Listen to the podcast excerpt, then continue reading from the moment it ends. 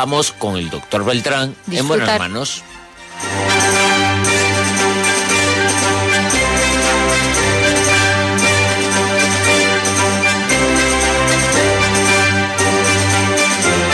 En Onda Cero, La Rosa de los Vientos con Bruno Cardeñosa.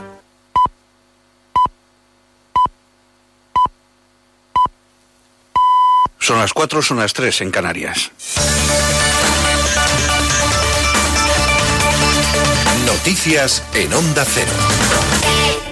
Buenas noches. El Pleno del Tribunal Constitucional ha acordado por unanimidad, tras casi seis horas de reunión, suspender la sesión del Parlamento de Cataluña del próximo martes, solo si la investidura del nuevo presidente se pretende hacer en ausencia del candidato de Juntos por Cataluña, Carles Puigdemont. Se le exige además que acuda con autorización del magistrado del Tribunal Supremo, Pablo Llarena, que es el que mantiene viva la orden de busca y captura que se ejecutará si pisa suelo español. Se trata de una medida cautelar previa a admitir o no a trámite el recurso presentado por el abogado del Estado contra dos actos concretos. El anuncio de investidura realizado el pasado día 22 por el presidente del Parlamento, Roger Turrent, y la posterior convocatoria de un pleno el próximo martes para debatir la investidura del citado candidato en concreto. Ciudadanos considera que la decisión del Constitucional reconduce la acción del Gobierno. La presidenta del Partido Naranja en Cataluña, Inés Arrimadas, ha dicho en la sexta que sería una vergüenza que un fugado de la justicia como Puigdemont al final pueda presentarse tranquilamente en el Parlamento y ser investido. Si un fugado de la justicia con delitos tan graves como el señor Puigdemont al final puede presentarse tranquilamente en el Parlamento y entrar por la puerta, me parece que sería una vergüenza. Así que yo espero que el Gobierno de España pues, pueda evitar que un fugado de la justicia con estas causas penales a sus espaldas pues no se pueda pasear tranquilamente y no pueda entrar con tranquilidad el Parlamento de Cataluña, porque creo que al final la democracia es un sistema de todos en los que todos tenemos que cumplir la ley y, espero que no pase lo que pasó el 1 de octubre, que nos dijeron que no iba a pasar nada y al final pues ya vimos todo lo que pasaba.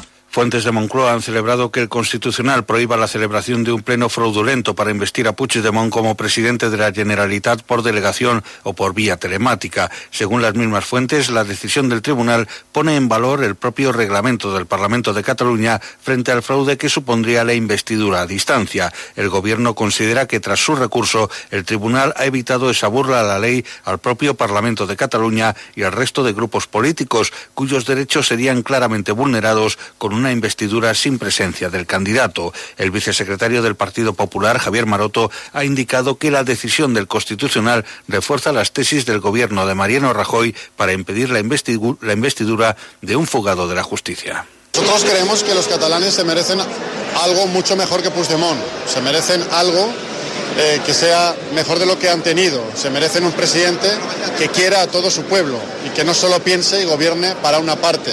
Los catalanes, como el resto de españoles, necesitamos gobernantes que gobiernen para todos, los que te votan y los que no, los que comparten tu manera de sentir o de pensar y los que no. Un buen político hoy es el que siente las cosas así, el que solo piensa en sectarismo o en los suyos, o solo piensa en la mitad de la, de la sociedad que le respalda, comete el más grave de todos los errores, que es pensar que todo el pueblo es como él. Y afortunadamente el pueblo catalán es diverso como lo es el resto de España. La policía ha desmantelado una organización dedicada a la introducción y distribución de billetes falsos de 500 euros en España. Los arrestados traían la moneda falsificada desde Bulgaria hasta nuestro país y una vez aquí realizaban compras en tiendas de lujo, como explica esta portavoz policial. Este sistema consiste en, realizar compras en establecimientos en los que no se dispongan medios técnicos para la comprobación de los billetes era el mismo líder del grupo o algún pasador de su confianza quienes realizaban compras en tiendas especializadas en productos de marcas de lujo cuyo precio aproximado eran 250 euros y que eran luego revendidos por un precio ligeramente inferior. Y en Alemania continúan las negociaciones entre los delegados del bloque conservador de Angela Merkel y del Partido Socialdemócrata para constituir una nueva gran coalición. Las conversaciones tienen lugar con optimismo, peticiones de celeridad y el reconocimiento de su responsabilidad con Europa. La propia Merkel se ha declarado optimista y considera que los partidos tienen un buen marco para negociar con el texto acordado en la primera ronda de contactos. Alemania mira al futuro y por eso queremos una nueva dinámica en nuestro país. No solo pensamos en un nuevo comienzo para Alemania, también para Europa. Eso es lo que quiere la CDU. Deseamos unas negociaciones rápidas. Creo que la gente espera que avancemos hacia la formación de un gobierno y por eso afronto estas negociaciones con optimismo. Debemos centrarnos en un buen resultado. Creo que es algo factible en un tiempo razonable. Muchas gracias. En cuanto al tiempo, el Mediterráneo occidental se va a ver afectado este domingo por una depresión aislada en niveles altos acompañada de gota fría que mantiene en alerta naranja las provincias de Granada, Jaén, Almería y Murcia. Es todo, más noticias dentro de una hora y en ondacero.es. Síguenos por internet en ondacero.es.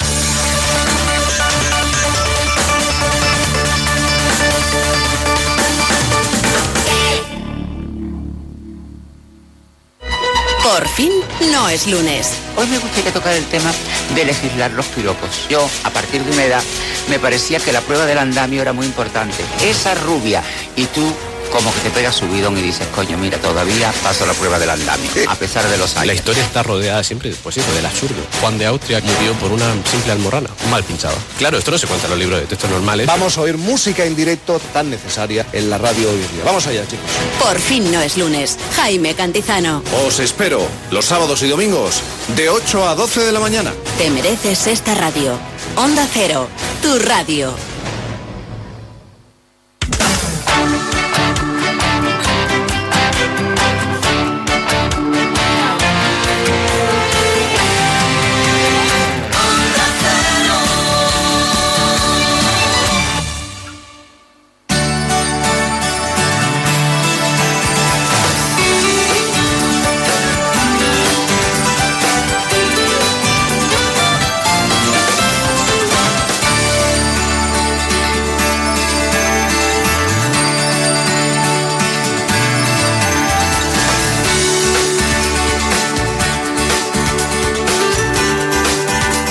Buenas manos.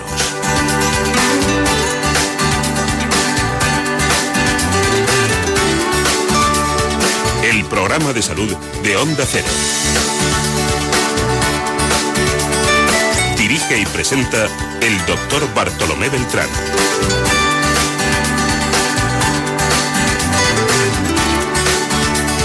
Hola, ¿qué tal? ¿Cómo se encuentran? Me alegro mucho de saludarles.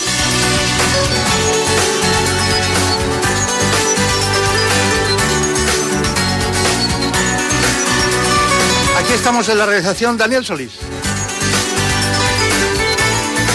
En la producción, como siempre, Marta López Llorente. Este contenido, el de este espacio, está propiciado por todos aquellos colaboradores que lo hacen en el programa ¿Qué me pasa, doctor? de la Sexta, que se emite los domingos por la mañana entre las ocho y media y las nueve y media. Ya saben, cada semana los domingos ¿Qué me pasa, doctor? en la Sexta.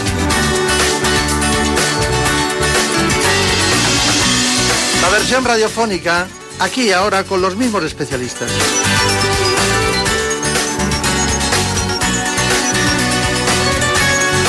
Y es que ya saben que la dimensión mediática es posible en esta casa gracias a los medios con los que cuenta el grupo A3 Media. Y como estamos en buenas manos, vamos a hablarles de la esclerosis lateral amiotrófica con el doctor Jesús Esteban. En buenas manos. El programa de salud de Onda Cero. Dirige y presenta el doctor Bartolomé Beltrán. Tengo tantas ganas de mirarte que no sé ni dónde empiezan, menos dónde se terminan. Tengo un corazón que me reclama. Se estima que cada año se diagnostican en España casi 900 nuevos casos de esclerosis lateral amiotrófica. Para eso contamos con un especialista precisamente del grupo de estudios de enfermedades neuromusculares de la Sociedad Española de Neurología. Se trata del doctor Jesús Esteban. Pero antes lo que vamos a hacer es conocer ese informe que nos sitúa en las coordenadas de esta patología, esclerosis lateral amiotrófica. Cerca de 4.000 personas padecen esclerosis lateral amiotrófica en España, una patología neuromuscular que ataca las neuronas que controlan los músculos voluntarios y que avanza hasta la parálisis. Más conocida como ELA, la enfermedad atrofia progresivamente todos los músculos excepto el corazón, los órganos de los sentidos, los esfínteres, la función sexual y además no afecta la capacidad intelectual. Se diagnostica habitualmente entre los 40 y 70 años y es más frecuente en varones, y aunque los síntomas varían según cada caso, los más habituales son la debilidad en las extremidades, cambios en el habla, dificultad para tragar y una normal pérdida de masa o de peso. En la actualidad se desconoce su causa, aunque existe un tipo de ELA familiar o genético que aparece en el 5% de los casos. Además, el ELA no tiene cura conocida. Por eso es imprescindible fomentar la investigación y los ensayos clínicos para buscar un tratamiento efectivo para la enfermedad. Aquí estamos para hablar de una patología ciertamente cruel en todos los sentidos sobre todo cuando acaban de diagnosticar a alguien de esclerosis lateral amiotrófica, enseguida pueden tener la intención de buscar información a través de Internet, en Google, hablar con personas, pero no todos los casos son iguales y a veces la progresión de este proceso tiene eh, un objetivo fundamental, el que los especialistas intenten que no sea lo veloz o lo rápido posible. Estamos en plenas investigaciones de LELA en todos los sentidos, descubrimiento de nuevos fármacos, aumentar la calidad de vida de los pacientes y hoy tenemos la posibilidad de estar con un especialista que hace eso cada día en el Hospital 12 de Octubre de Madrid, uno de los que dirige una unidad precisamente de ELA en ese centro multidisciplinar como es el caso del 12 de Octubre. Es el doctor Jesús Esteban. Bueno, em, es cruel, pero, pero a mí lo que me llama mucho la atención es que hay veces que en cinco o seis años esa crueldad se manifiesta incluso hasta el límite, ¿no? Mm. Sí, es una enfermedad degenerativa y en ese aspecto es una enfermedad progresiva, eh, de un inicio lento, pero progresivo y que lleva realmente a la muerte.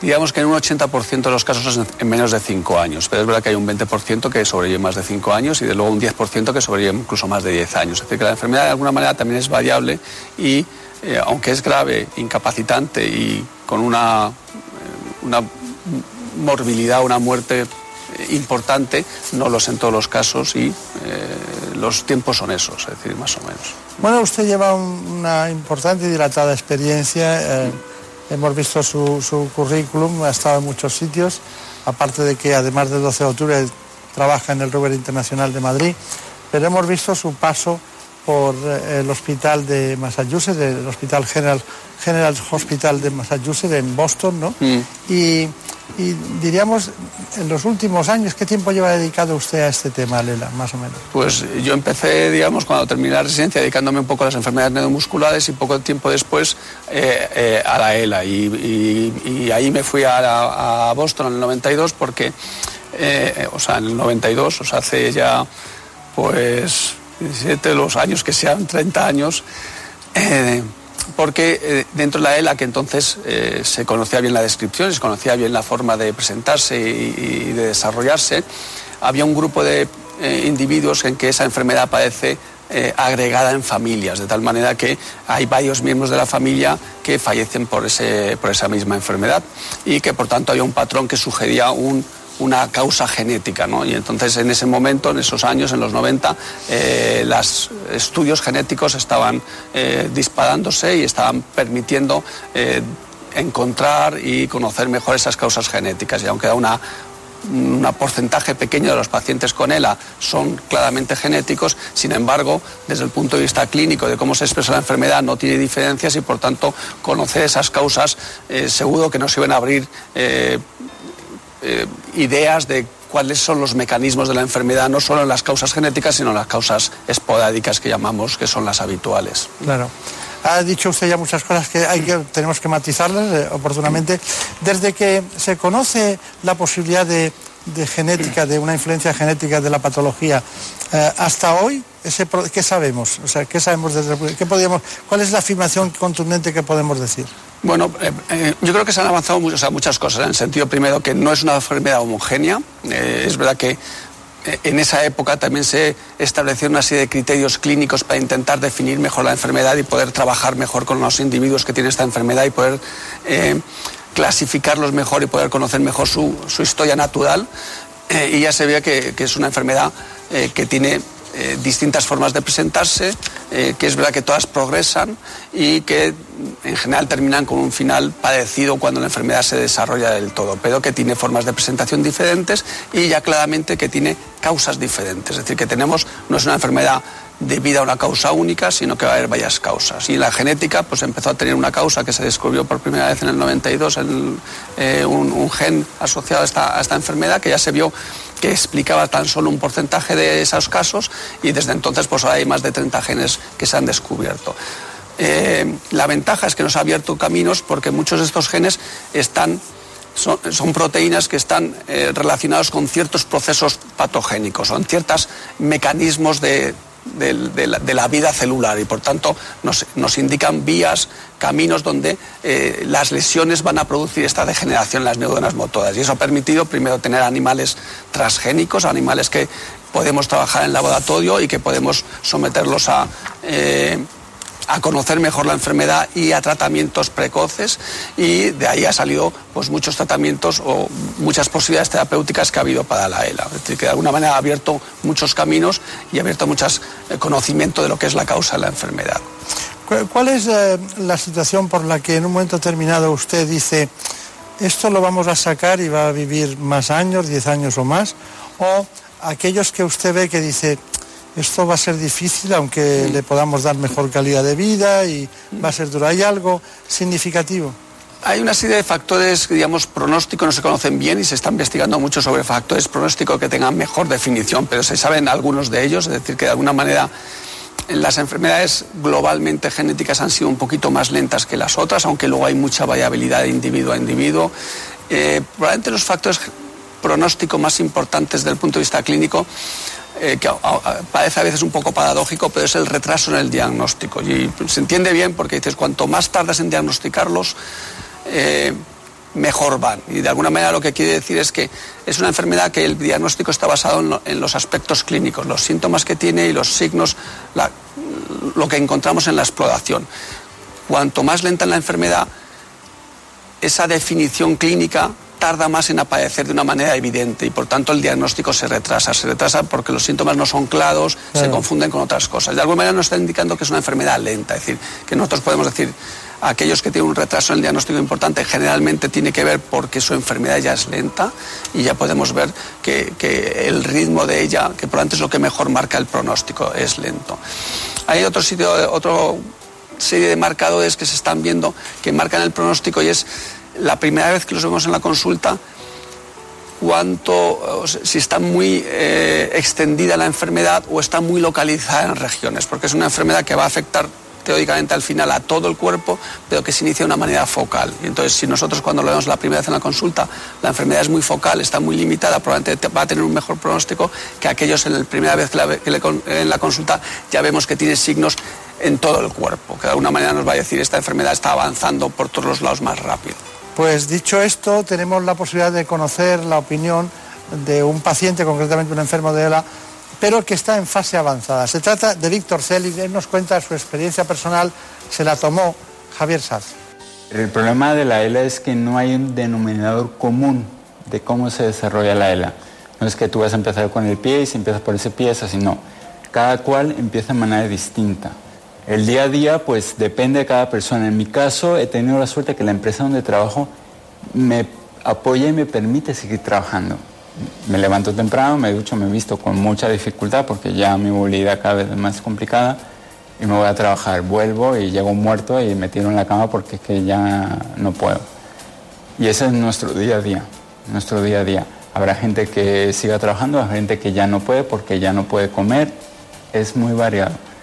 Es es, como te digo, no hay un, no hay un denominador común para todos.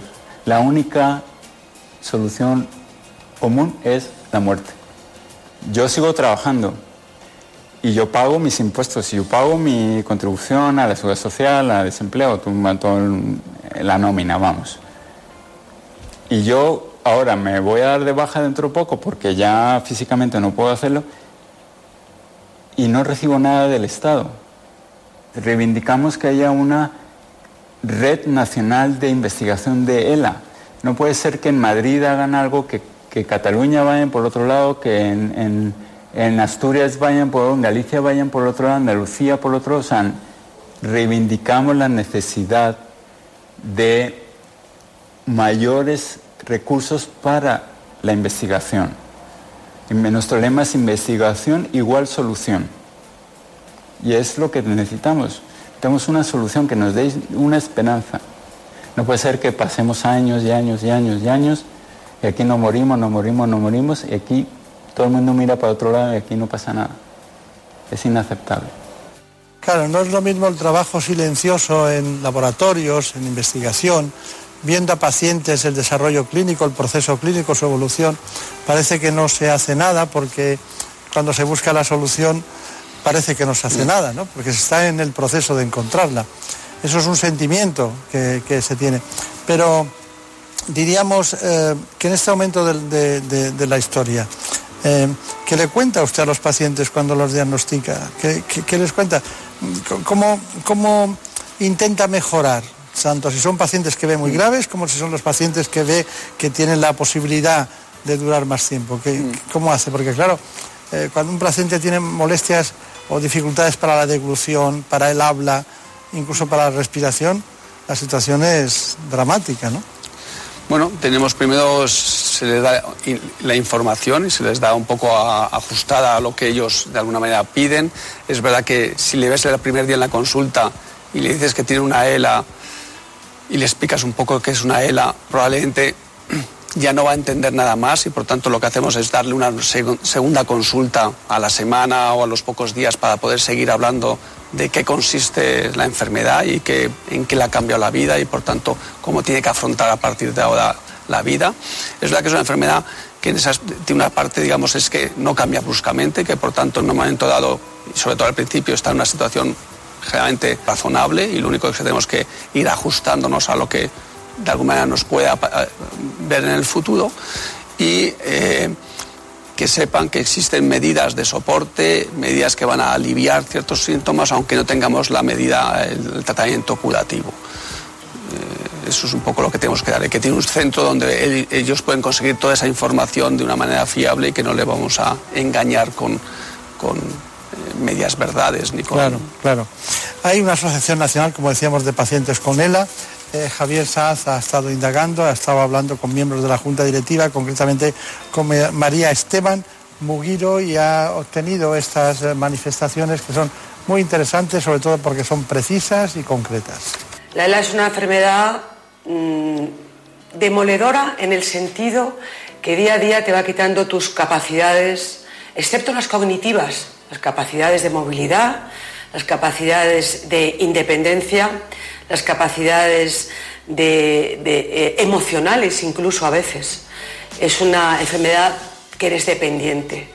Es una enfermedad que tienes que estar muy ayudado por todo tu entorno para poder llevarla con, con alegría, como el 60%, 70% te diría de los enfermos de ELA. Estamos desprotegidos en el sentido de que es una enfermedad cara, muy cara porque es una enfermedad que día a día la dependencia se va haciendo patente. Es decir, cualquier paso atrás en un día, en una semana, es un paso adelante hacia la dependencia. Entonces, nosotros eh, lo que ayudamos en la asociación es a que todo esto, en su día a día el enfermo, pueda tener un mínimo, unos mínimos cubiertos para suplir los huecos que deja la Administración.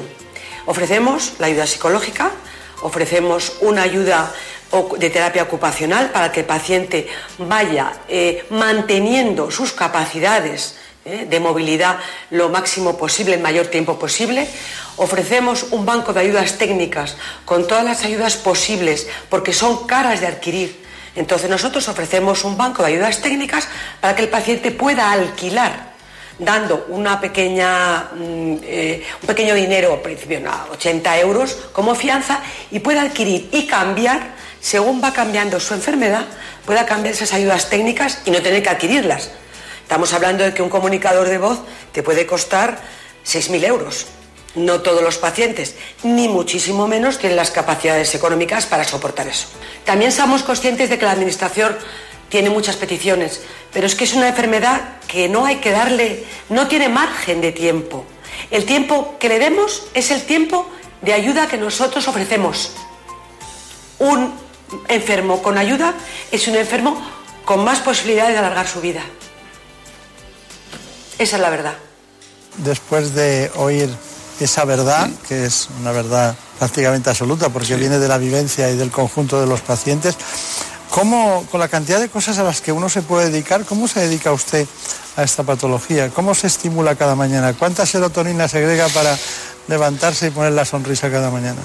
Pues los pacientes son muy recompensadores, porque los pacientes que, ves que les ayudas y que eh, les ayudas a tener una vida mejor, te, da mucha satisfacción.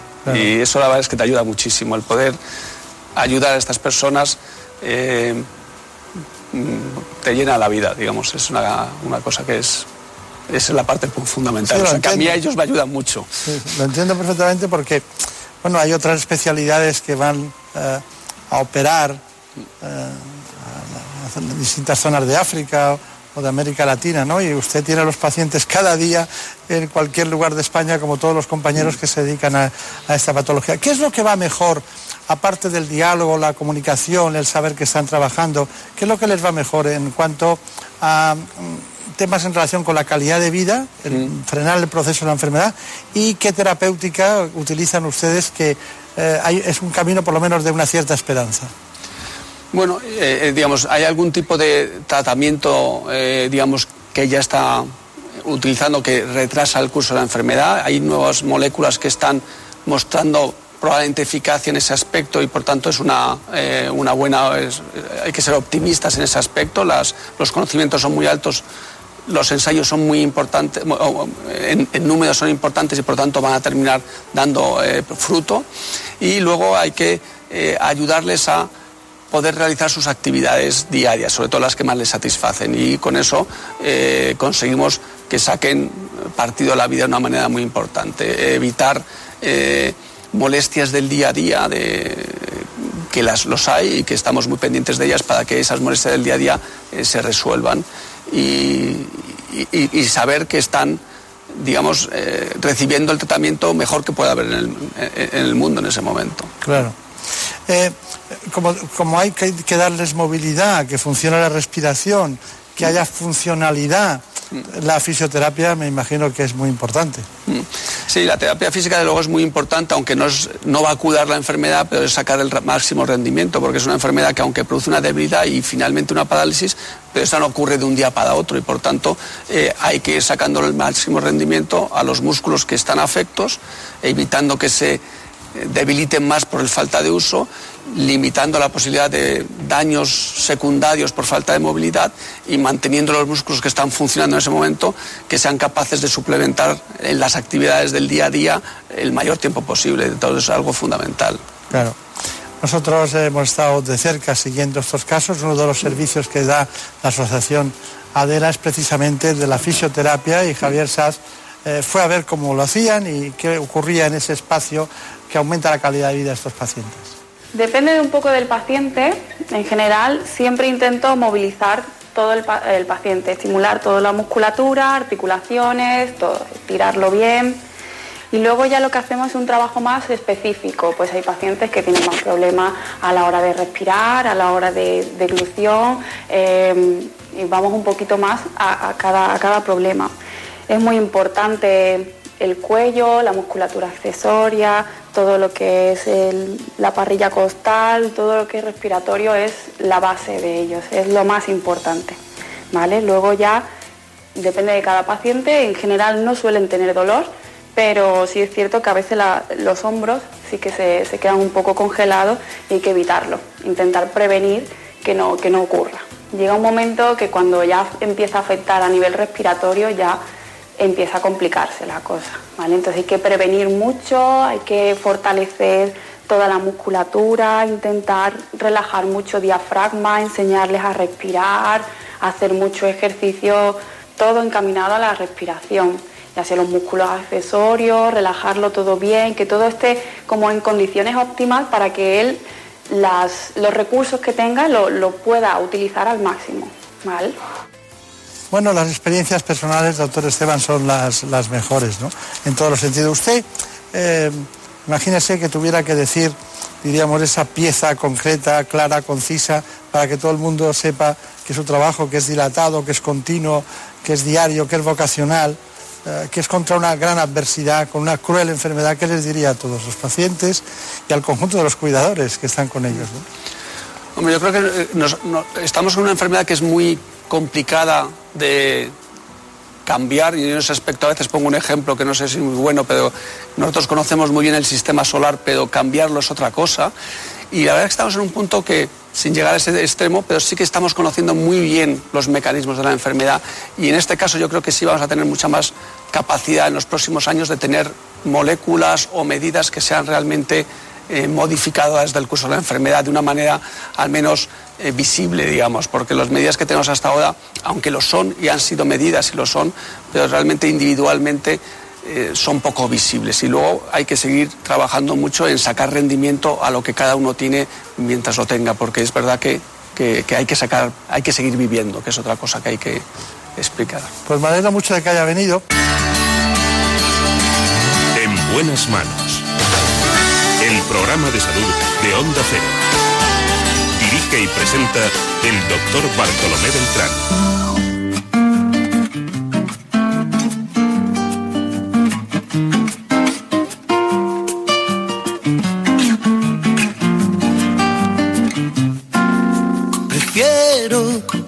no hacer caso a la cabeza, me quedo con esos. Nos vamos a otro ámbito, a un ámbito muy específico, concretamente al del cáncer, pero en este caso algo innovador, los cánceres óseos y con ellos sus metástasis. Perder una apuesta, prefiero olvidar a no haber querido el cáncer óseo representa el 1% de todas las enfermedades cancerígenas. Prefiero de nada que más de lo mismo. Damos la bienvenida para tratar de este asunto a un traumatólogo que trabaja en el Hospital de San Chinarro de Madrid, el doctor Pablo Palacios. Mil veces prefiero que pierdan los buenos que ganen los indios. Mil veces prefiero a todos aquellos que son como niños. Mil veces prefiero que pierdan los buenos. Así que de los cánceres óseos les propongo que conozcan este informe. El sistema óseo es una estructura formada por 206 huesos que forman el esqueleto humano. Aunque son poco frecuentes, existen determinados tipos de cáncer que aparecen en el tejido óseo. Se dividen en dos tipos, los tumores primarios, que se forman directamente en la célula ósea, y los secundarios, que aparecen como consecuencia de una enfermedad cancerígena o metástasis. El osteosarcoma es el tipo de cáncer óseo más común y suele aparecer sobre todo en niños y jóvenes en los huesos largos de la rodilla como el fémur y la tibia y aunque las causas son desconocidas, los expertos sospechan que los factores genéticos podrían estar relacionados con el desarrollo de estos tumores. Los síntomas dependen normalmente del tipo, el tamaño y la ubicación, pero generalmente existe dolor e inflamación en la zona afectada. A pesar de que no se pueden prevenir, llevar hábitos de vida saludable como una buena alimentación y evitar el consumo de tabaco y alcohol puede disminuir la probabilidad de padecer un tumor óseo. Lo que sí es seguro es que cuanto antes se detecte, mayor será la posibilidad de curación. Bueno, ya ven ustedes que intentamos llegar a todas las patologías posibles. Hoy nos toca una muy especial. La verdad es que la indicación de realizar este programa la puso el propio especialista, el doctor Pablo Palacios. Una mañana estábamos en su consulta y dijimos, ¿de qué hablamos? ¿No? Porque realmente él eh, trabaja en todos los ámbitos de la traumatología y ortopedia.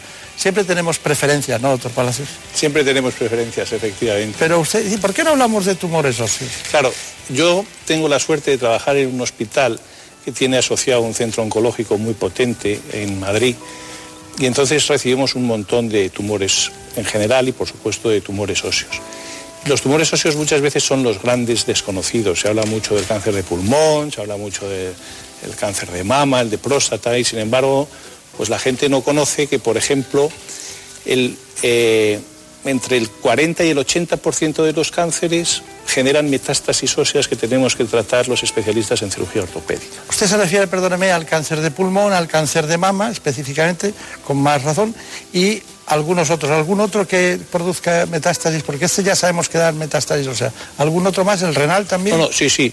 eh, producen metástasis óseas prácticamente todos. Lo que pasa es que con mayor frecuencia lo hace el, pulmón, lo hace el hígado, lo hace la mama, lo hace la próstata, por supuesto, son de mayor frecuencia, el riñón también, pero después todos pueden probar. Y después además existen los tumores óseos primitivos, los que, son los tumores que están generados en la propia estructura ósea, en la, en la propia celularidad que tiene el hueso, que también puede tener una degeneración neoplásica, por supuesto. ¿Estos son más frecuentes en niños, estos segundos? Eh, por supuesto, las metástasis son muy poco frecuentes en niños, gracias a Dios. Los tumores más frecuentes, cada tumor tiene una edad tipo de aparición. Y entonces, en función de la edad del paciente, ya podemos sospechar el tipo de tumor que nos vamos a encontrar. Tanto en los tumores benignos como los tumores malignos, porque no hay que olvidarse que en el hueso encontramos una cantidad nada despreciable de tumores benignos, que exigen un diagnóstico preciso para no confundirlos con los otros y que tienen un tratamiento distinto, pero que también tienen el tratamiento y en muchas ocasiones también es quirúrgico. Claro. Eh, realmente los tumores óseos que a usted le llegan, por lo que veo, vienen. Usted trabaja en el Hospital de Madrid San Sinarro, lleva el Departamento de Traumatología y Ortopedia. Por cierto, usted es de una saga de cirujanos, yo conocí mucho, bueno, su padre mm, opera menos ahora, ¿no? Pero Así es. su padre eh, es el profesor Palacios. Pero ustedes son tres cirujanos, ¿no? Sí. ¿Y todos hacen traumatología y ortopedia? Todos hacen traumatología. Está mi hermano José en el Hospital de la Zarzuela, que es un brillantísimo cirujano. Y después yo tengo dos hijas que vienen por detrás empujando. O sea que habrá que abrirles sitio. Claro, seguro. Por lo menos en este programa. Está bien. Bueno, de todas maneras, eh, dentro de lo que son los pacientes que llegan del centro Clara Campal o de las unidades de oncología al hospital porque hay metástasis. ¿Qué hacen ustedes? Porque claro, cuando, cuando hay metástasis en la columna vertebral, a veces eh, ustedes eh, no pueden actuar, ya, está, o sí. Eh, prácticamente en todos los casos sí podemos actuar. Lo primero que hay que hacer cuando nos encontramos con un diagnóstico primario de una lesión, porque muchas veces el diagnóstico de la lesión metastásica en la columna es el primer diagnóstico del cáncer, o sea, muchas veces el cáncer, aunque tenga sea metastásico que tenga otro origen, el primer diagnóstico se realiza con la metástasis ósea correspondiente en la columna.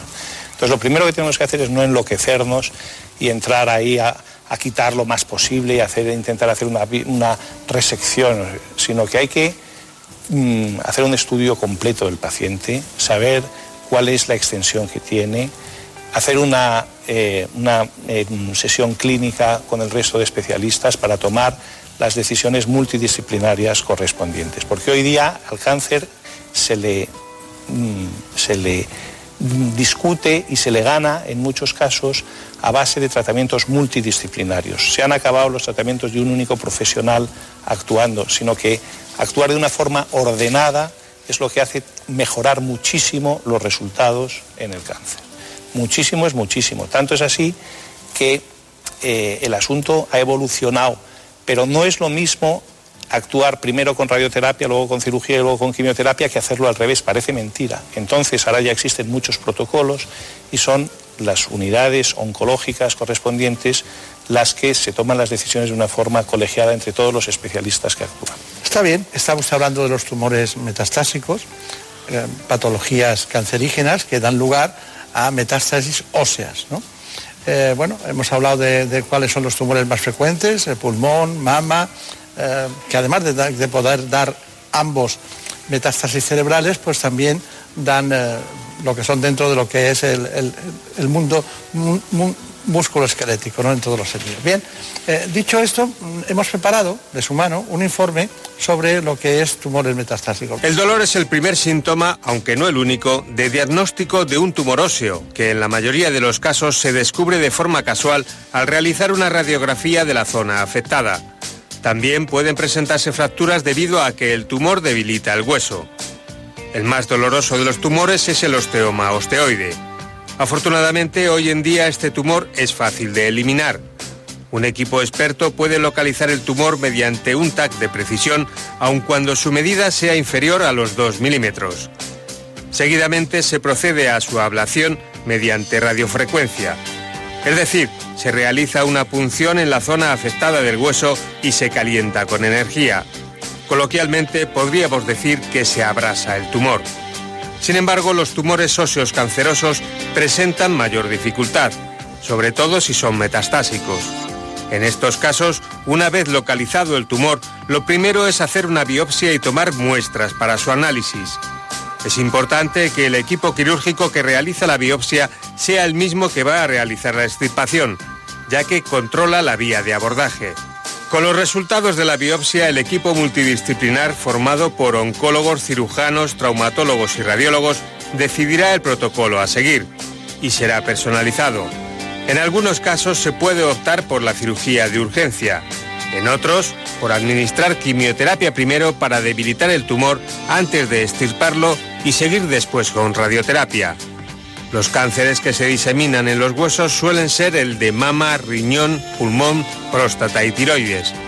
Dependiendo del origen, el tratamiento será diferente, aunque el objetivo siempre es el mismo, aumentar lo máximo posible la supervivencia del paciente.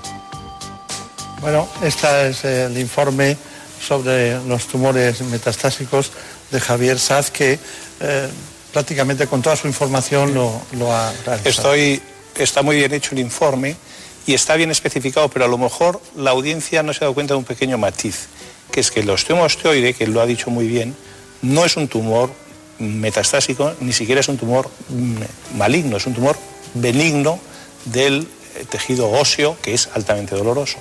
Pero es un tumor benigno, osteomosteoides, lo digo para que los que lo tengan que no se preocupen una cosa por la otra. Claro, ¿no? levantar. pero ustedes operan mucho de esos, ¿no? Sí, hacemos muchos osteomastoides. El osteomastoide es un tumor milimétrico, entonces, como es milimétrico, tienes que tener una alta sospecha para poder llegar a un diagnóstico, porque en la mayoría de los casos no se ve en la radiografía, porque son solamente unos pequeños milímetros. Entonces nos tenemos que apoyar en la sospecha clínica seguido de otras eh, pruebas de imagen, como es el escáner principalmente, la tomografía axial y las gammagrafías óseas. Y una vez identificado, antiguamente había que resecar el trozo de hueso donde estaba.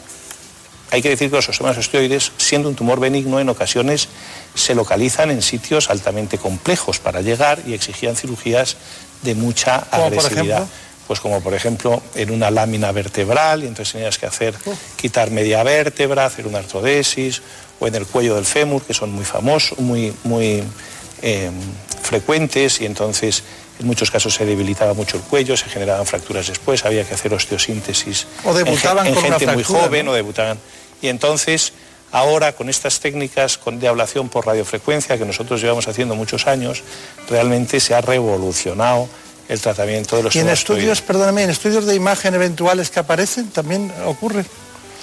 En ocasiones sí, sí, sí se ve, sí se ve. Además, el osteomosteoide tiene una característica que es muy llamativa para la audiencia, que es que cede el dolor, o sea, se tiene un montón de dolor, duele por las noches, pero es un dolor que se quita con aspirina. Y entonces se hace el test de la aspirina, que es cuando se tiene ese dolor, se le da una aspirina al paciente y se le pregunta si se le quita el dolor porque muchas veces analgésicos muchos mucho más potentes no quitan el dolor y sin embargo la aspirina se lo quita y ya nos va orientando ahí en el diagnóstico. No sabía que iba a salir por ahí con eso. De todas maneras, eh, como test está estupendo ¿no? para ustedes. Bueno, de todas maneras, eh, vemos en los, en los más jóvenes, tengo unos datos estadísticos de la zona pretibial, por ejemplo, pretibial, o determinadas zonas en adolescentes. Bueno, pues veo que mm, a veces en la parte superior de la rodilla, la parte inferior, tienen un tumor maligno. La rodilla es asiento, alrededor de la rodilla asientan muchísimos tumores Muchísimos, sí.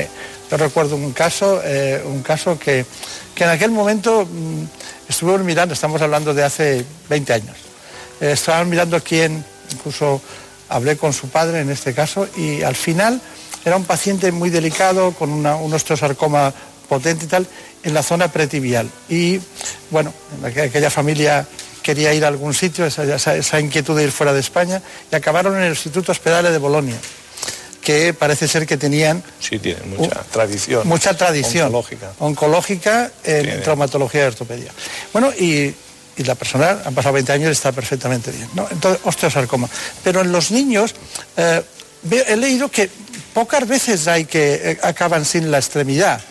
Esto ha cambiado efectivamente, en los últimos años ha cambiado mucho. Antiguamente en los tumores malos, primitivos del hueso, los osteosarcomas, el sarcoma de Ewing, etcétera, etcétera, había que hacer amputaciones. Hoy día, con las nuevas técnicas y con la organización multidisciplinar, se consigue haciendo resecciones oncológicas compartimentales, se consiguen supervivencias tan largas o curaciones completas que cuando hacíamos amputación del miembro.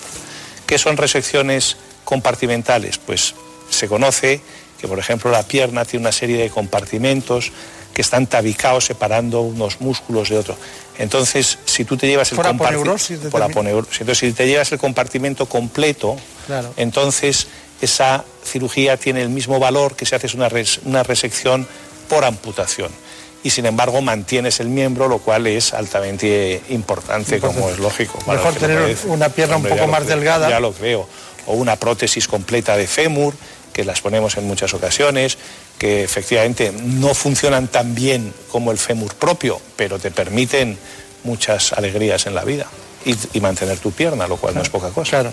Algunas clínicas españolas como la suya mantienen tasas de supervivencia a los 10 años de osteosarcoma del 75-80%. ¿eh? Sí, sí. Pues se ha mejorado muchísimo la tasa de supervivencia. Bueno, eh, de todas maneras, eso no quita para que vayamos a su quirófano a ver concretamente la cirugía de un tumor óseo. Ahí estuvo Javier Saz, que parece un cirujano más ya, ¿no? En este, tipo de, en este tipo de actividades. Este es un paciente de 56 años que le han diagnosticado de una tumoración en el fémur distal. Se trata de una tumoración que está en la diáfisis, es una tumoración en principio en los estudios radiológicos de estirpe condroide. La técnica que vamos a realizar, vamos a hacer una apertura en, el, en la cortical del hueso, vamos a extraer el tumor, lo vamos a curetear bien y vamos a rellenar con injerto de banco de huesos para que el hueso mantenga su estructura y pueda soportar la carga y lo vamos a reforzar con una placa atornillada. Entonces ya hemos separado el vasto, externo, dame bisturí eléctrico y llegamos al hueso.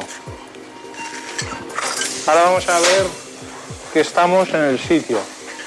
Vale, perfecto.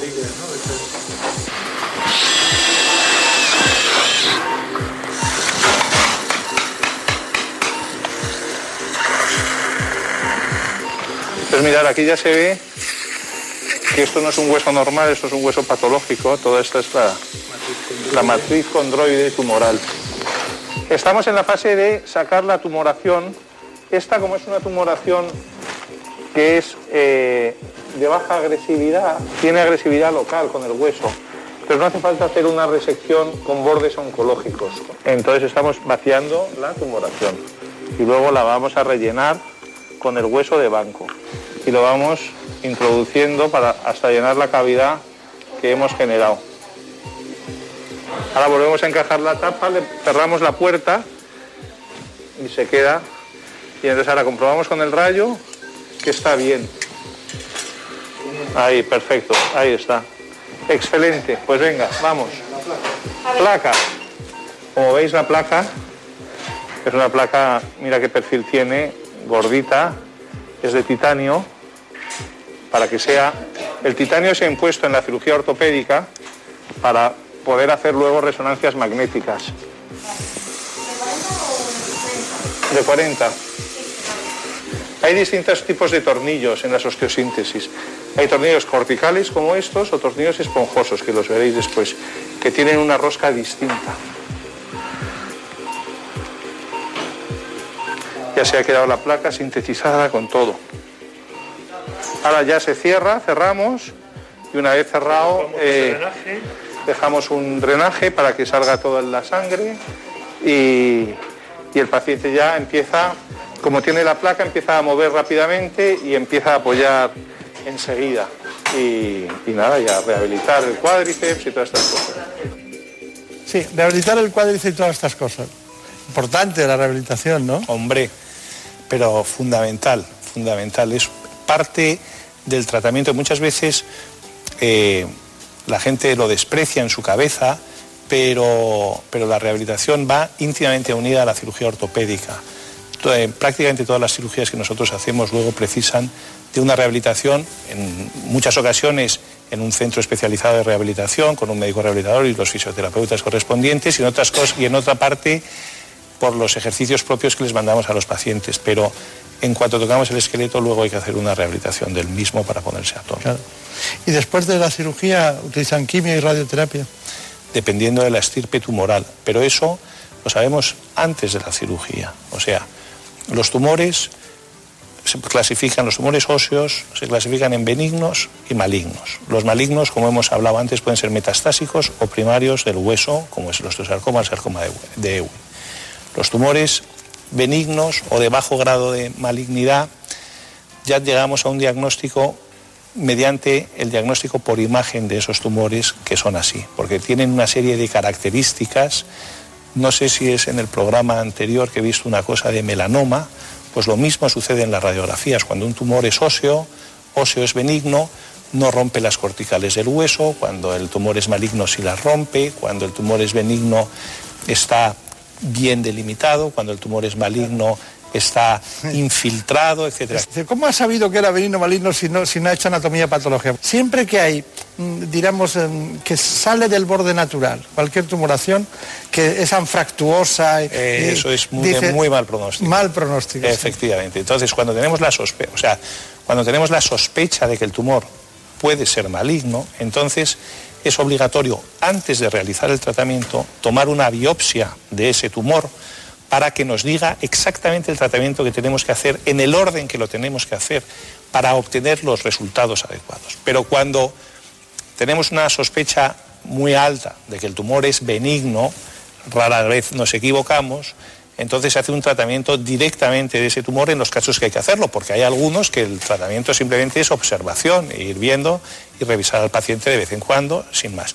Pero si el tumor está localizado en algún hueso que necesita o genera dolor o genera una cavidad en el hueso que puede provocar una fractura patológica eh, a medio o largo plazo, en esos casos debemos de actuar quirúrgicamente. Y entonces ahí se aprovecha en el mismo acto quirúrgico hacer la resección del tumor y hacer la biopsia del mismo. Claro. Bueno, hay una cuestión dentro de los tumores óseos que es este grupo de tumores que son benignos, benignos. Los diagnosticamos, pueden ser muy dolorosos en ocasiones, pero ¿qué localización tienen más frecuente?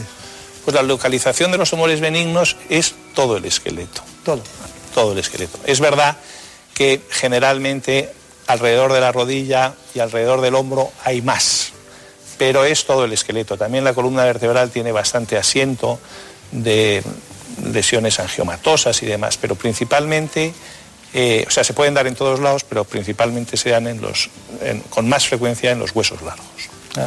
He visto que, noto que la aplicación de la cirugía ortopédica y la traumatología al ámbito de los tumores, de los cánceres óseos, de los tumores óseos, es como una disciplina que no está en los libros que, al final viene aprendida porque no les ha quedado más remedio a ustedes que evolucionar en ese ámbito, ¿no?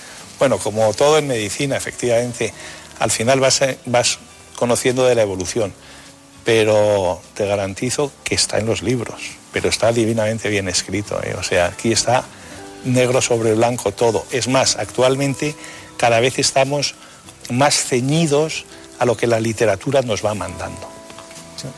Entonces la aportación de ustedes es, combinada siempre con los especialistas en oncología médica. Siempre, no solamente en oncología médica, muchas veces en tumores de este tipo eh, se, necesitan, por supuesto, los oncólogos, se necesita un estudio por parte de los internistas para ver la extensión tumoral, se necesita la actuación de los radioterapeutas y, por supuesto, intraoperatoriamente los anestesistas. En ocasiones nos apoyamos en cirujanos vasculares porque el tumor pues asienta cerca de estructuras o infiltra estructuras vasculares que necesitamos de su competencia para hacer las cirugías. O sea, son realmente, no es que seamos muchos médicos de una misma especialidad tratando el tumor correspondiente, sino que hay distintas disciplinas para que esto llegue al fin adecuado.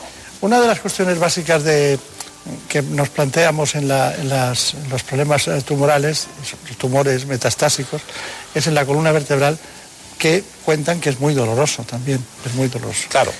Y la pregunta es, eh, ¿qué utilizamos en esos casos? ¿Llegan a utilizar morfina o productos? Sí, o sea, cuando nos encontramos una metástasis en la columna vertebral, tenemos tres mm, puntos de actuación, que esto ha evolucionado mucho. Inicialmente, antiguamente lo único que teníamos, la columna sirve para mantenernos erguidos y para protección de las estructuras neurales, principalmente la médula espinal y las raíces nerviosas. Entonces debemos evitar el colapso de la columna que lleva implícita una lesión medular, una compresión medular, etcétera, etcétera. Y entonces, cuando nosotros sabemos que la, que la metástasis corre riesgo de generar un colapso de la columna, aunque no vayamos a quitar la metástasis y no vayamos a curar el paciente, debemos actuar para eh, proteger a las estructuras nerviosas. Otro segundo ámbito es el dolor. En, en ocasiones encontramos lesiones metastásicas muy amplias y pues no podemos actuar sobre ellas porque ya están los oncólogos, pero sin embargo sí tenemos formas de actuación. Últimamente, desde el año 1998 que surgieron las cifoplastias, que hoy lo se llaman técnicas de aumentación vertebral, que son estas técnicas percutáneas en las que introducimos cemento dentro de las vértebras, son técnicas que no, no quitan la enfermedad, pero sin embargo mejoran muchísimo a los pacientes del dolor. Bastante tiene el paciente con tener el tumor que tiene como para que encima, si podemos aliviarlos, no lo hagamos. Y por último, en ocasiones existen lesiones metastásicas únicas, y entonces esas podemos luchar con ellas con un valor oncológico. Y entonces se pueden hacer resecciones vertebrales, parece mentira a día de hoy que seamos capaces de quitar una vértebra y sustituirla por unos trozos de ferralla, pero que en estos casos en ocasiones llegamos a tener la curación del paciente. Se entiende perfectamente. Primero las estructuras nerviosas porque se aplastan y comprimen, hay que preservar esos nervios que salen por las vértebras, muy importantes en determinadas zonas del organismo. Luego viene el dolor, el famoso dolor, ¿no? Y finalmente, claro, eh, la, posibilidad de recuperar un aplastamiento por métodos sobre la propia vértebra. Pero eso dependiendo del paciente en qué estado esté. Claro. Bueno, ¿cuál es su conclusión? Mi conclusión... Es muy, es muy amplio. Es muy amplia. Mi conclusión es que hay que vivir tranquilos, hay que, eh, hay que ser optimista en la vida y que el que tiene, porque mm, distintas mm, cuestiones epidemiológicas que he ido viendo por ahí, dicen que uno de cada cuatro de los que estamos aquí vamos a padecer de algún tumor a lo largo de nuestra vida. Cuando nos toque como pacientes, que nos va a tocar a todos antes o después, saber aceptarlo con tranquilidad, ponernos en manos de quien lo tengamos que hacer y seguro que vamos a tener suerte en ir para adelante. Yo estoy muy tranquilo por una razón fundamental que se le va a decir a todos ellos, a nuestros amigos, y es que más de la mitad se curan. O sea que ya el riesgo... Yo diría que más aún. Más aún, más aún. Así que tranquilos, que siempre tenemos soluciones. En buenas manos. Programa de salud de Onda Cero y presenta el doctor Bartolomé Beltrán.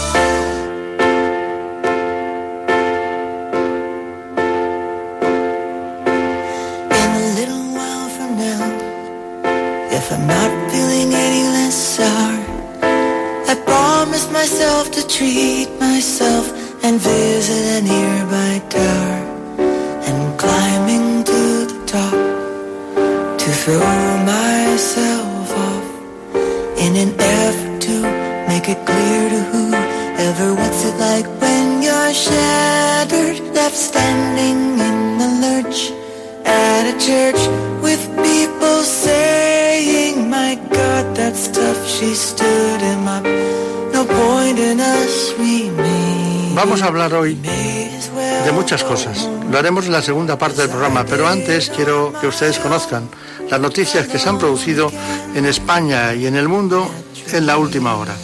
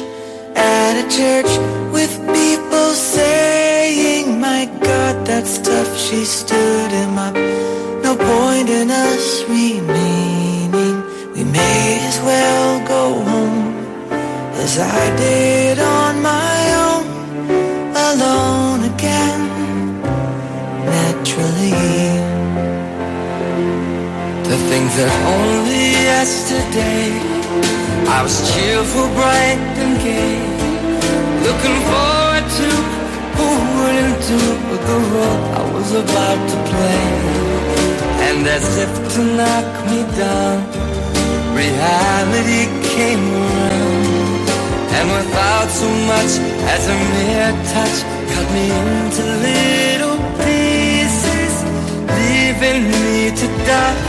Talk about God and His mercy. Oh, if you really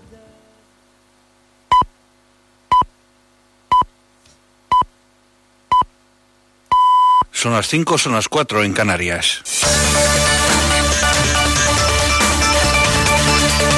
Noticias en Onda Cero.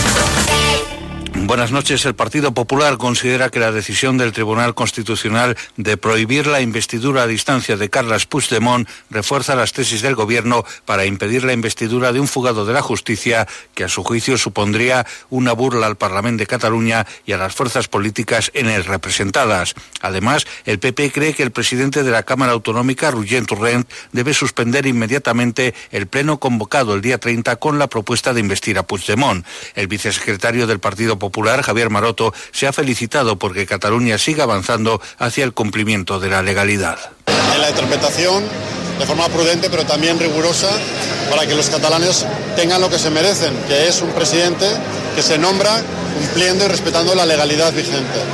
Eh, se lo merece Cataluña y se lo merece el resto de España. Tras casi seis horas de reunión, el Pleno del Constitucional acordaba por unanimidad suspender la sesión del Parlamento el próximo martes, solo si dicha investidura se pretende hacer en ausencia del candidato de Juntos por Cataluña, Carles Puigdemont. Según el Tribunal de Garantías, para ser nombrado presidente tiene que ir a la Cámara y además obtener autorización del juez.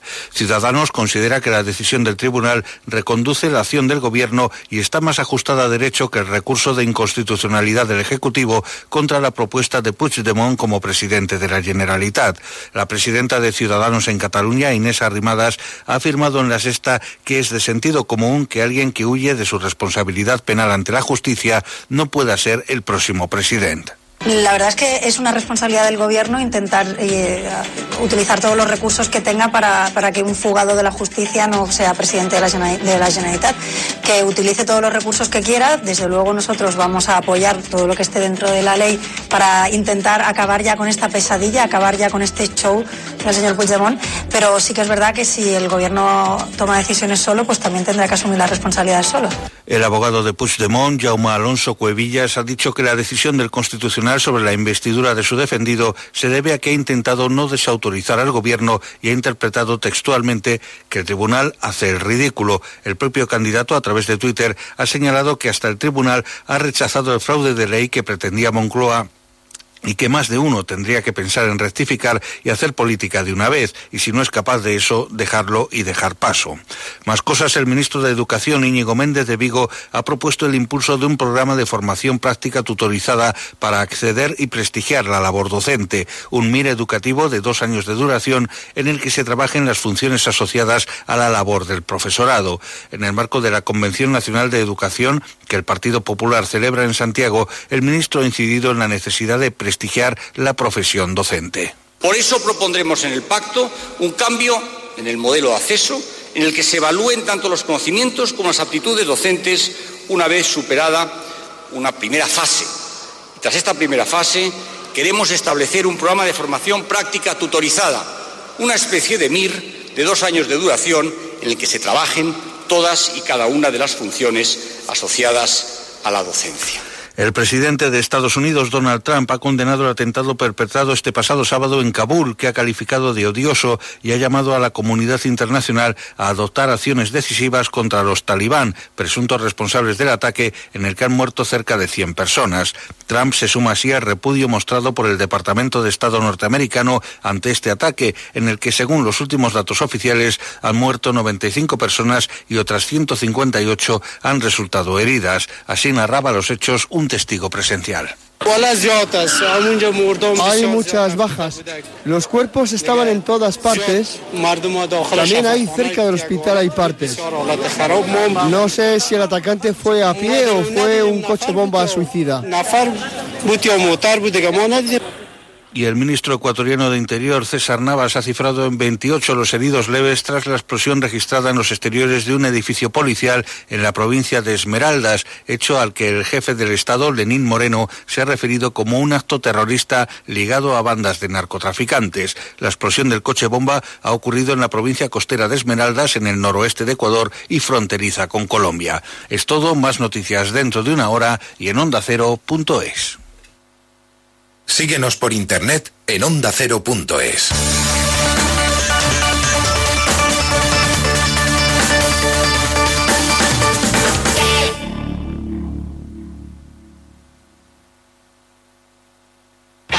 Un programa educativo. O sea, que cuando está en brazos está cómoda, pero cuando la vas a poner en el suelo se cabrea. Exactamente. ¿Puede que la perra tenga vértigos? Eh, yo creo que no, es tema de vértigos. No. Familiar. Rocío, Hola. ¿qué edad tienes? Nueve años. Dime tres razas de perro que sean o tengan... Solidario. Para la mayor parte de los mascoteros, nuestros peludos son nuestra familia. Entretenido. Aquí estamos en Onda Cero, en Como el Perro y el Gato, dispuestos a pasar un buen rato hablando de esos amigos. Como el perro y el gato. Sábados a las 3 de la tarde y domingos a las 2 y media. Con Carlos Rodríguez. Ofrecido por Royal Canin. Te mereces esta radio. Onda Cero.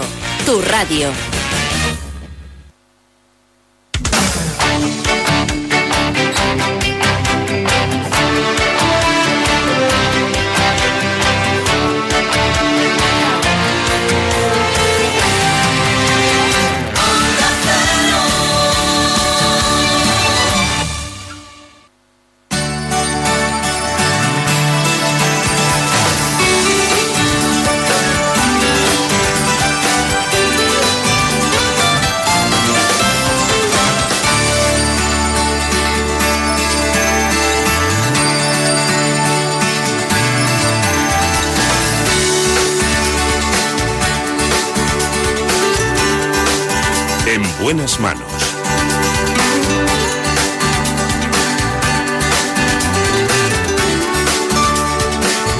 Programa de salud de Onda Cero. Dirige y presenta el doctor Bartolomé Beltrán.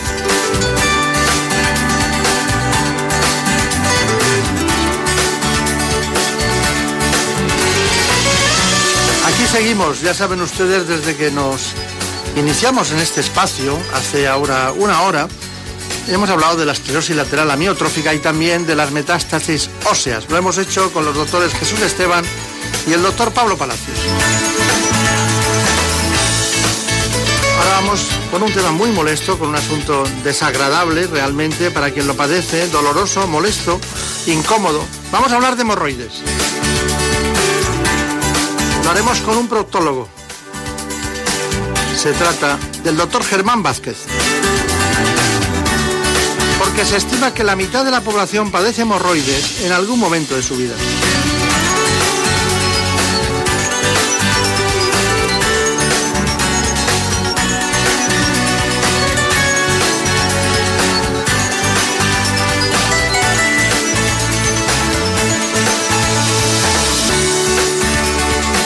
Para que conozcan en profundidad este asunto, les hemos preparado este informe. Se estima que cerca de 20 millones de personas en España padecen hemorroides, una enfermedad de la que apenas se habla. Son muchas las causas que pueden provocar su aparición, pero sin duda las más importantes son el estreñimiento, el sedentarismo, el embarazo, parto, una alimentación inadecuada rica en especies y picantes, la ingesta de alcohol y la toma de algunos medicamentos y determinadas profesiones que requieren permanecer mucho tiempo de pie. La clave para prevenirlas es combatir el estreñimiento. Además, el ejercicio físico regular, mantener una alimentación rica en fibra, evitar los alimentos gaseosos y beber más de litro y medio de agua al día son hábitos que pueden mejorar las molestias. Una correcta higiene es fundamental para tratar la enfermedad, pero según el tipo y el grado de las hemorroides, su tratamiento será diferente. Y aunque a veces basta solo con la terapia conservadora, en casos más severos es indispensable pasar por el quirófano. Vamos a tratar un asunto eh, realmente delicado. Estamos hablando de proctología, estamos hablando de lo que es el ámbito de la medicina más vascular, estamos hablando y queremos hablar de hemorroides.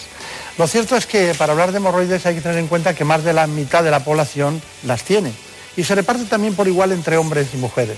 Es muy doloroso, a veces también puede haber fisuras en esa zona y otras patologías. Vamos a hablar hoy con uno de los grandes especialistas en este ámbito, que es el doctor Germán Vázquez. Doctor Vázquez, muy buenos días. Buenos días. ¿Qué tal? ¿Cómo va todo? Bueno, vamos, que es bastante. Mientras lo contemos. ¿Cómo evoluciona este asunto? Porque eh, desde hace exactamente tres años o algo así que estuvo usted aquí, eh, han ido cambiando algunas cosas, ¿no? Hemos ido modificando. Sabe que tenemos que estar, intentar eh, ponernos al día. Y un, un tema que hemos conseguido es cambiar el, el, láser porque siempre hemos trabajado, lo sabe. Desde el año 86 trabajamos con láser de CO2 y ahora lo hemos cambiado por un diodo. Eh, eh, ¿cuál, es, ¿Cuál es la diferencia entre láser de CO2 y diodo? ¿Qué es, lo que, ¿Qué es lo que ha mejorado y por qué se hace? La gran preocupación que teníamos y siempre hemos tenido los, los, las personas que nos dedicamos a operar hemorroides es el sangrado. Es el pavor que tenemos de que no nos sangre. Con el CO2 habíamos conseguido que la incidencia era muy baja, los casos que habíamos tenido muy bajos, pero es que con el diodo no tenemos ninguno hasta ahora. Claro. Entonces es, favorece mucho la coagulación indudablemente eso es un... ¿Y cicatriza igual? Sí, no la cicatrización. Sabemos que el láser desprende, el halo que desprende el láser fa facilita la cicatrización. El daño que hace un láser sobre el tejido es mínimo. Ya sabe que todos los cirujanos lo que quieren es que no haya edema, que no haya inflamación. El bisturí que es el problema que tiene, que es que aunque no quieras, estás dañando los tejidos circundantes si no hemos dañado esos tejidos y el daño es mínimo como es con el láser, la inflamación es mínima, si la inflamación es mínima, el dolor es también se reduce de forma importante. Claro, pero muchas personas le dan escalofríos cuando piensa en una intervención en las hemorroides porque son muy dolorosas, muy molestas. Eh, realmente eh, hay hemorroides externas, hemorroides internas, eh, hay incluso eh, elementos que, son de riesgo, porque detrás de una hemorroide puede haber un cáncer rectal, ¿no? Vamos, que sí los hay. Y desafortunadamente, yo creo que esa es la gran equivocación que comete la sociedad en este momento. Y no solamente la sociedad, sino muchas veces nosotros mismos. Porque eh, todo lo, lo achacamos, la patología en el ano siempre parte de las hemorroides. Todo lo que tenemos son hemorroides. Y efectivamente es la patología más frecuente, pero no la única. Por lo tanto, es muy importante que tengamos en cuenta que si aparece un sangrado, que sí, que lo más probable es que sea unas hemorroides, pero acérquense por favor y que les exploren, porque siempre lo hemos dicho, una palpación, un dedo, un tacto rectal, no es nada y podemos evitar un problema de gordo porque pueden no ser hemorroides, sino que tengamos un cáncer de, de ano y de recto que sabemos que ahora mismo en España es el de mayor incidencia. Está bien. Bueno, luego iremos matizando algunas cuestiones porque hay temas que parecen aparentemente menores, ¿no? Pero no lo son, no son temas menores. Hay muchas cosas que tratar en este asunto, sobre todo en los tratamientos, ¿no? A veces eh, determinadas cremas, los tipos de hemorroides. ¿De, ¿De, qué hemorroides hablamos? Porque hemorroides en general, pero ustedes las clasifican, me las tienen que clasificar y ver qué hacen en cada momento. Es muy importante la clasificación de las hemorroides porque una vez que la gente sepa la clasificación, ellos mismos pueden ponerse su grado. Dígame, ¿cómo es la clasificación de las hemorroides? Y lo, lo, primero que tenemos que saber es que las hemorroides las tenemos absolutamente toda la población en el mundo, no hay excepción, porque forman parte de la anatomía humana y de la contención del ano, o sea que juegan su papel fundamental. Y ese es el grado 1, es el que tenemos absolutamente toda la población. Luego pasamos al grado 2. El grado 2 se caracteriza porque son las hemorroides que salen durante la defecación, salen fuera, terminamos de defecar, inmediatamente regresan espontáneamente.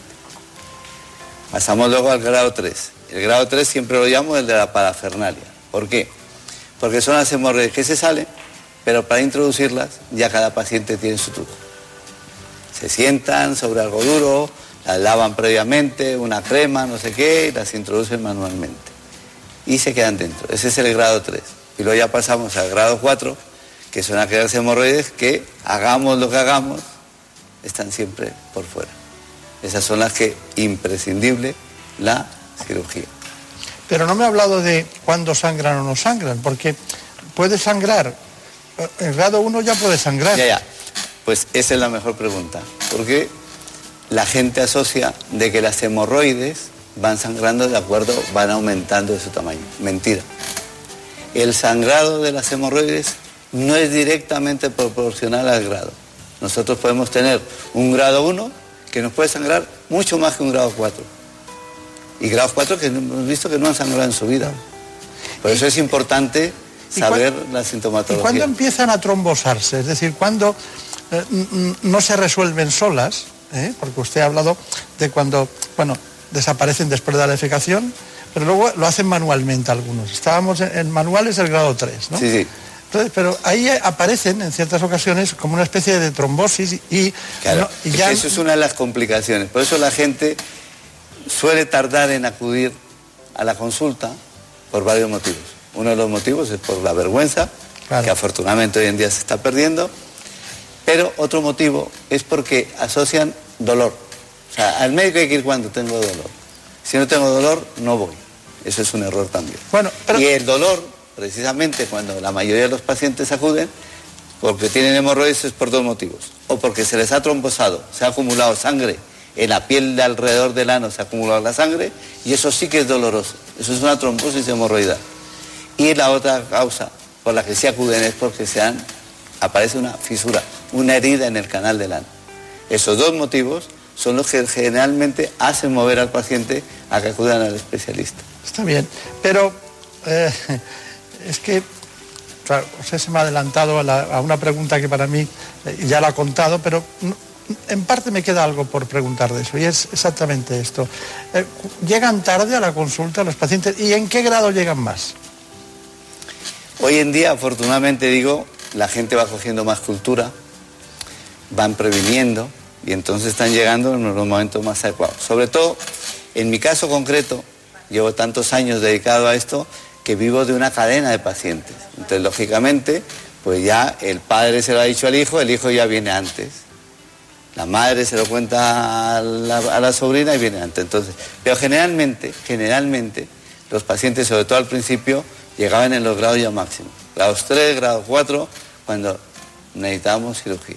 Lo importante es que, bueno, esta técnica nueva me tiene que usted que explicar por qué, o sea, cuál fue el motivo que le dio, eh, ya he explicado antes, que claro, cicatriz, no hay hemorragia. No hay hemorragia. Sí, sí, ese es el tema que más Uno de los grandes eh, riesgos de la cirugía son la hemorragia, la infección y bueno, en algún otro determinado momento, pues algunas el dolor o alguna otra patología. Pero cuénteme exactamente, ¿lo ha traído usted en la mano el diodo cómo es? No, he traído la fibra. El aparato, lógicamente, es, eh, pesa mucho como para andar cargando con él. Pero esta es la fibra. Es curioso porque es simplemente... ¿No se ve? No se ve prácticamente. Y es ir en contacto con el tejido, lo va cortando y coagulando a la vez. Corta y coagula a la vez el, el tejido. Entonces la gente se queda siempre alucinada de que ve bueno, que no en los, los bisturís, de, no de última generación, los anteriores a última generación, ya hacen muchas cosas de ese tipo. Efectivamente, el tema está en que cuando pasan de un corte determinado se necesita suturar. Claro. Porque los vasos Claro. que tengan más de 2, 3 milímetros. Muy Aparte bien. de eso, lo que sí es importante que la gente debe saber, la gran ventaja que tiene es que una vez que finalizamos No la intervención, cortamos un trozo de esa fibra, se corta. Claro. Para estar seguros que el siguiente paciente está estéril al 100%. Claro, claro, Que claro. no vamos a transmitir ningún tipo de infección. Muy bien. ¿Y cuántas lleva de este tipo? Pues ahora mismo mm, nosotros superamos los 500 pacientes ya con, con la fibra de diodo. Seguro que ya llevamos más de 500 pacientes. Claro. y eso bien. nos da la tranquilidad porque el primer mes, los dos primeros meses, estuvimos pendientes de, resultados. O sea, se lo comentábamos a los pacientes. Antes de hacerlo decíamos, oye, el CO2 lo tenemos aquí de toda la vida. Claro. Que hemos ido cambiando, el CO2 también lo hemos cambiado en la frecuencia, en la potencia. pero- Permítame, porque es tan apasionante lo que nos cuenta que el tiempo va volando y necesitamos concretar. Tenemos un paciente con eh, tipo 1, hemorroides tipo 1. Repetimos, ¿en qué hemorroides? Es la que tiene todo el mundo, la, la que más tiene todo el habitual. mundo y nos sangra. Y Vamos sangra. a ver que está Nos sangra. sangrando. ¿Qué hacemos? Entonces, en esos casos, lo ideal es la escleroterapia. Bien. ¿Qué es la escleroterapia? Lo que necesitamos es secar esos vasos que son los que están rompiéndose y sangrando, metemos el anoscopio, es este aparato. Sí. Entonces, una vez que lo tenemos introducido en el canal del ano, buscamos la parte donde está la hemorroide y esta, esta jeringuilla va cargada con una sustancia que esclerosa, que va a secar los vasos. Entonces, lo que tenemos es que inyectar esa sustancia. Aquellos para parte- dilatar, luego introducen Eso el es, elemento conductor y ya, y ya- y ya está. y inyectamos la sustancia. ¿Y hace qué? una inflamación de la zona, esa inflamación luego al cicatrizar seca los vasos y con eso, si se secan los vasos, no se pueden romper porque no existen y evitamos el sangrado. Bien, es vamos- espectacular. Vamos, ¿Eso cuántas veces hay que repetirlo en la vida? Depende del, números de plexos. Normalmente tenemos tres plexos hemorroidales, entonces tenemos que estar seguros de dónde están los plexos y cuál es el que está sangrando. Vamos con el tipo 2. En el grado 2 Es cuando salen las hemorroides y y vuelven, vuelven a introducirse. En estos casos utilizamos la crioterapia. La crioterapia es la destrucción de los plexos hemorroidales mediante el frío. Esta sonda que están viendo va unida a un aparato, una bala de protóxido de nitrógeno. Y la punta de esta, de, de esta sonda se pone a 80 grados bajo cero. 80 sobre cero y 80 bajo cero va a destruir. La ventaja de que 80 bajo cero no hay posibilidad de dolor. Se duerme la zona completamente. Entonces, introducimos el anoscopio, llegamos a los plexos hemorroidales y en este caso sí se hace en dos sesiones. En la primera sesión destruimos los plexos hemorroidales que estén a las 12, como imaginaos. Sí, como las agujas de un reloj. Las agujas de reloj. Entonces hacemos el que está a las 12 y el que está enfrente abajo, que es el de las 6. Eso en una sesión. Y a los 8 días hacemos la segunda sesión en el que está en el otro lado, que sería el de las 3, y el que está enfrente, que son las 9. Perfecto. Y eso destruye el plexo, lo destruye Y, con el frío. y- y no hay necrosis que luego se pueda infectar? No, eh, eh, curiosamente esa es la, la pregunta que siempre nos hacían cuando destruíamos el tejido. Decían, oye, la destrucción de ese tejido puede degenerar. No, pues el frío es cómo se conservan los alimentos Claro. en, en la nevera y eso no están a 80 bajo cero y es imposible. Pasa lo mismo con el láser, el láser se pone a 300 grados de temperatura. ¿Hay algún germen que pueda aguantar 300 grados de temperatura? Ninguno. No, no. Bueno, eh, vamos con el- la 3. La clasificación es las hemorroides tipo 3, que esas ya son las que no pueden regresar adentro. Eso, ni la con la te- mano ni nada. que No, es- Las tres sí, lo tiene que ser ya con introducirla manualmente con su parafernalia del bueno, y a, veces, y a veces no. ¿no? Efectivamente. Entonces, en esos casos podemos utilizar lo que es la ligadura. ¿Qué es la ligadura? La ligadura es una goma que va a estenosar, a cerrar el plexo donde nace la- el plexo hemorroidal, donde está el pedículo, donde está la base. Sí, sí. Vamos a conseguir Es como, este- es como si fuera una, una planta que tiene un tronco y- Eso y es. entonces Y- vamos a, la- a la raíz. Eso es. Entonces, este cargamos el aparato y esta es la goma que tenemos preparada. Introducimos lo mismo. Una vez que estamos introducidos, esto está conectado a un aspirador. Entonces, conectamos. Una vez que conectamos, aspira. ¿Qué hace el aspirador? Pues introducir el plexo hemorroidal, lo introduce dentro de la canuleta que tenemos ahí. Claro. Una vez que tenemos ya el plexo hemorroidal introducido en la canuleta, disparamos inmediatamente la goma. ¿Qué hemos conseguido con eso? Sí, lo ha hecho. Claro. Entonces, ¿qué hemos conseguido? Que el plexo hemorroidal ahora mismo es imposible que le llegue sangre.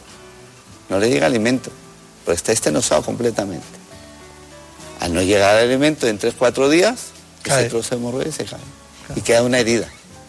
Esa herida retrae, cicatriza y encima nos hace una cosa muy importante. No solamente desapareció el plexo, sino que al retraer nos coloca la hemorroide en su sitio habitual, donde estaba, no donde había descendido, que antes se salía cada vez que defecaba, no porque al cicatrizar retrae. Claro. Habrá variabilidades personales de cada uno, ¿no? Porque no todo el mundo, no todos los pacientes son iguales. ¿no? Efectivamente, y no, aparte de eso, es muy importante que la gente sepa que un proctólogo tiene que saber hacer absolutamente el 100% de las técnicas. Cada, cada visto. hemorroidal necesita una técnica adecuada para... Y vamos con la última, la cuarta. Y los grados 4 ya requieren cirugía. Cirugía. Y en la cirugía tienen las dos opciones y hoy en día afortunadamente una tercera opción. Las dos opciones habituales es o cirugía tradicional, con su bisturí, que una cirugía tradicional bien hecha da buenos resultados, bien hecha da buenos resultados, que quieren evitar el posoperatorio, que generalmente es lo que quiere la gente evitar es el posoperatorio tormentoso, tienen la opción, como han visto, de láser. Nuestros pacientes entran andando y se van a la hora y media andando, sentándose después de la intervención.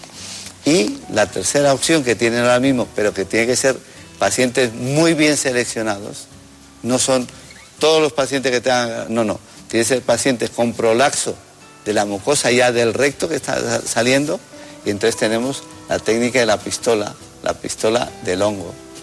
La pistola del hongo que usted tradicionalmente siempre nos hablaba de ella y que la sigue utilizando, pero ya en pacientes muy específicos. Muy específicos. Tienes tres posibilidades. O sea, cirugía, alguien dice, es que a mí me han operado con bisturí.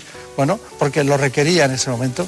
Pero en cambio otros en grado 4 pues utilizan láser diodo o quizás la pistola. Son las tres posibilidades.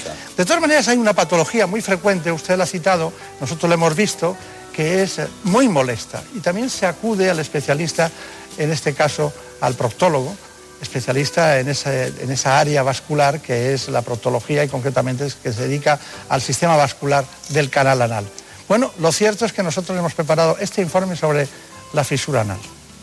Se estima que uno de cada dos españoles tiene molestias en la zona del recto, como hemorroides o fisuras anales en las que se produce un desgarro en el ano.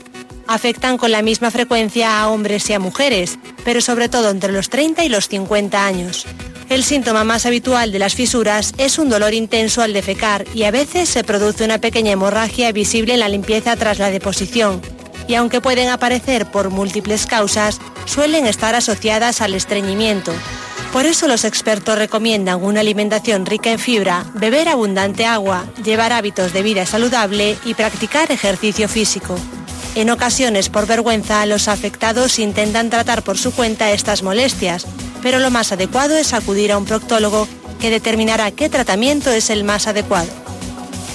Bueno, nosotros también hemos querido eh, profundizar en ese asunto, en la alimentación de las hemorroides, y tenemos un informe sobre esto más, eh, diríamos, más concreto, alimentación de hemorroides, que hizo Elena Fernández Puyol. Vamos a verlo.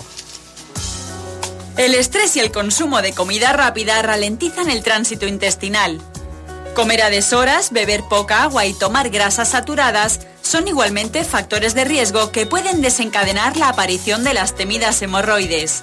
Reducir al máximo el consumo de alcohol y tabaco, practicar ejercicio y mantener una estricta disciplina en los horarios de las comidas son hábitos saludables que ayudan a regular los movimientos intestinales, lo que reduce el estreñimiento y por tanto la aparición de hemorroides.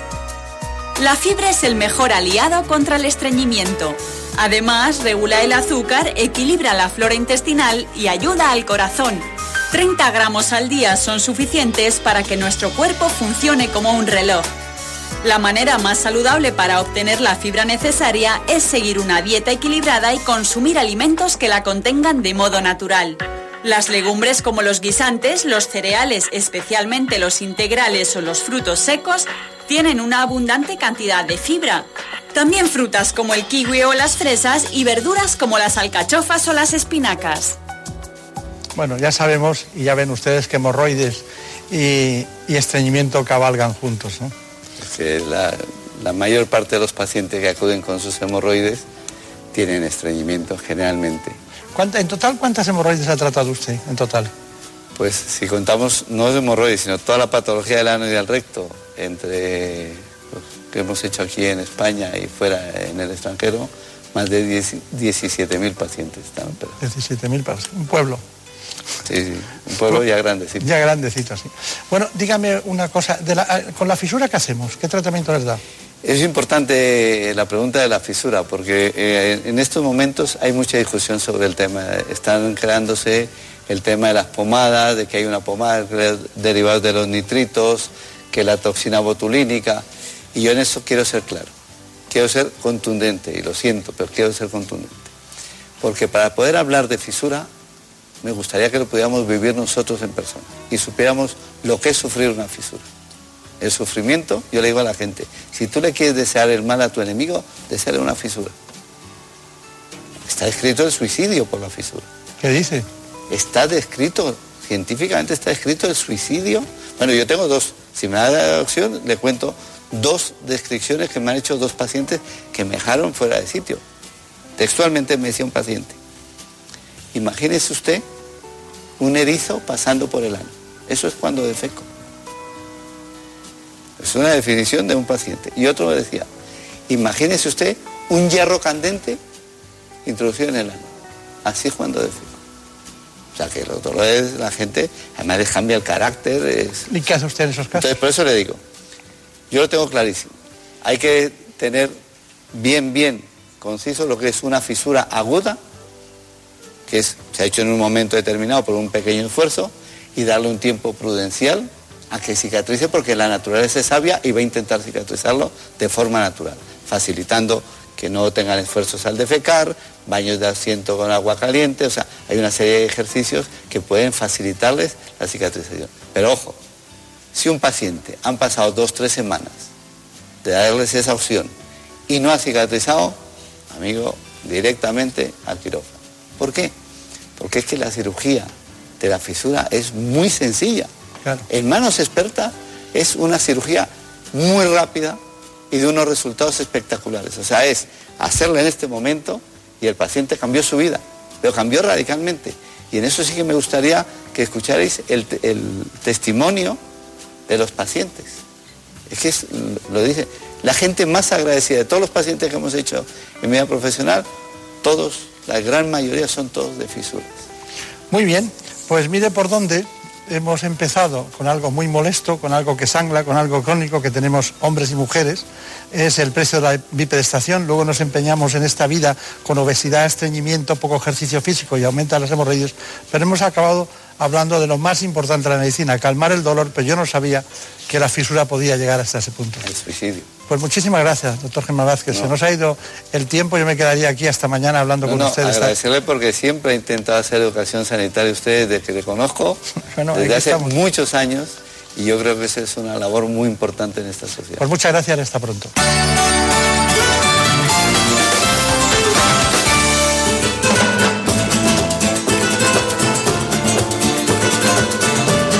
Llegado el momento de conocer lo que publican nuestros compañeros de La Razón en ese suplemento de A tu Salud.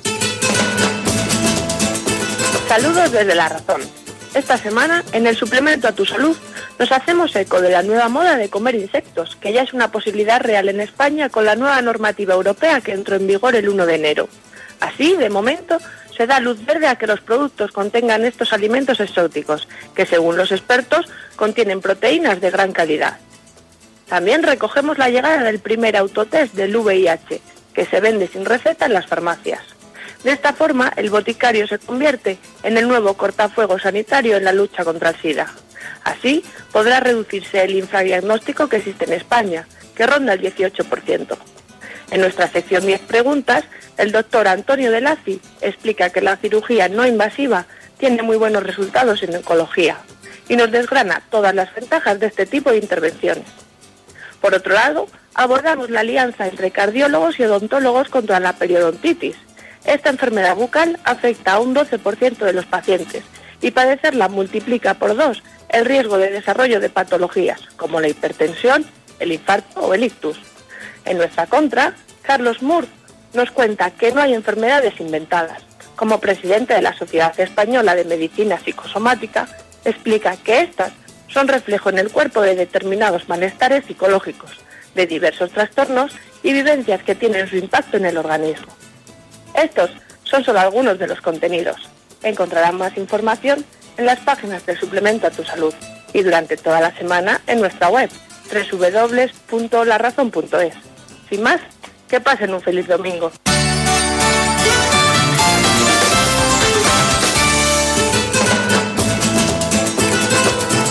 Ha llegado el momento más ilustrado en el ámbito del conocimiento de la sanidad y la salud pública en España. Viene de la mano del Global, Gaceta Médica.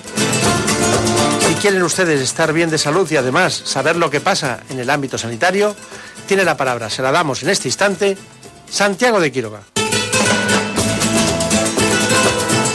Comenzamos con el repaso de la actualidad sanitaria. Nos cuenta el Global que la falta de un marco jurídico complica el uso de datos genéticos en investigación.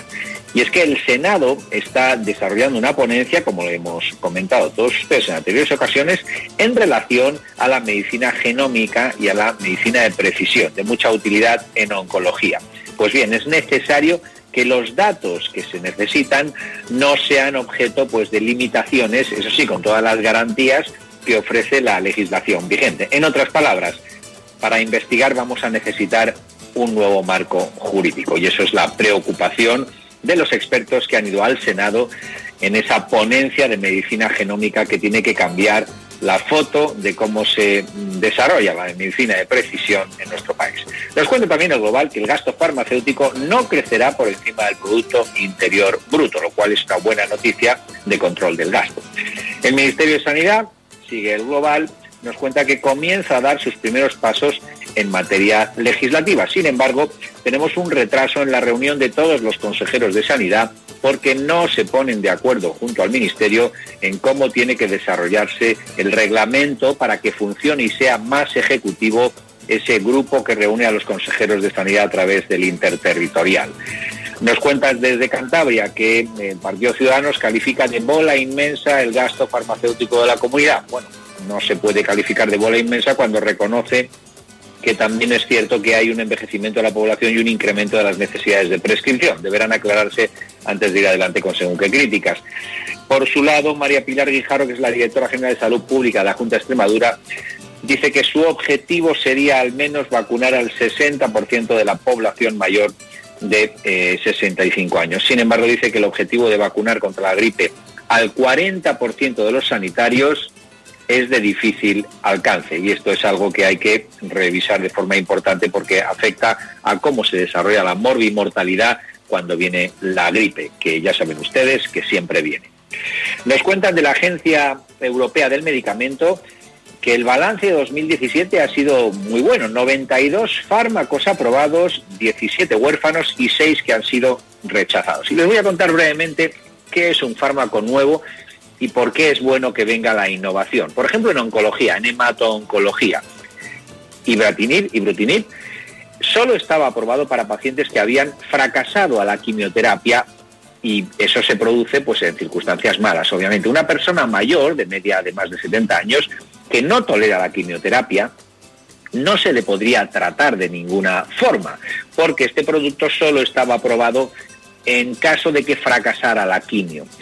Es oral una vez al día y se utiliza en leucemia linfocítica crónica. Bueno, pues la buena noticia es que ahora personas mayores que no puedan ser tratados con quimio también pueden ser tratados en primera instancia de esa leucemia linfocítica crónica y prolongar así la supervivencia. Ibrutinib es un ejemplo de terapia dirigida con pocos efectos adversos y es un ejemplo de que la investigación avanza. Eso ha sido todo, disfruten del fin de semana y hasta la semana que viene. En buenas manos. El programa de salud de Onda Cero. Dirige y presenta el doctor Bartolomé Beltrán. That's life. That's what all the people say. Riding high in April. Ha llegado el momento de la doctora María Alonso de Leciñana. La doctora Alonso de Leciñana es experta y especialista en neurología. Lo suyo es el ámbito cerebrovascular. Trabaja en la Sociedad Española de Neurología y en este momento actualmente coordina el grupo de estudios de enfermedades cerebrovasculares.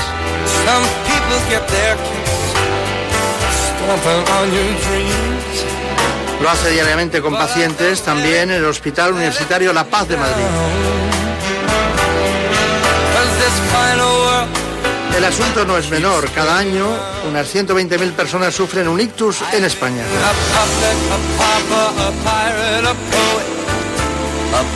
Sería bueno, antes de conocer su opinión, lo que piensa, cuáles son las prevenciones posibles y los tratamientos adecuados, que conociéramos exactamente en qué consiste el ictus. El 5% de los españoles mayores de 65 años ha sufrido un ictus, una enfermedad cerebrovascular que afecta cada año en nuestro país a 120.000 personas.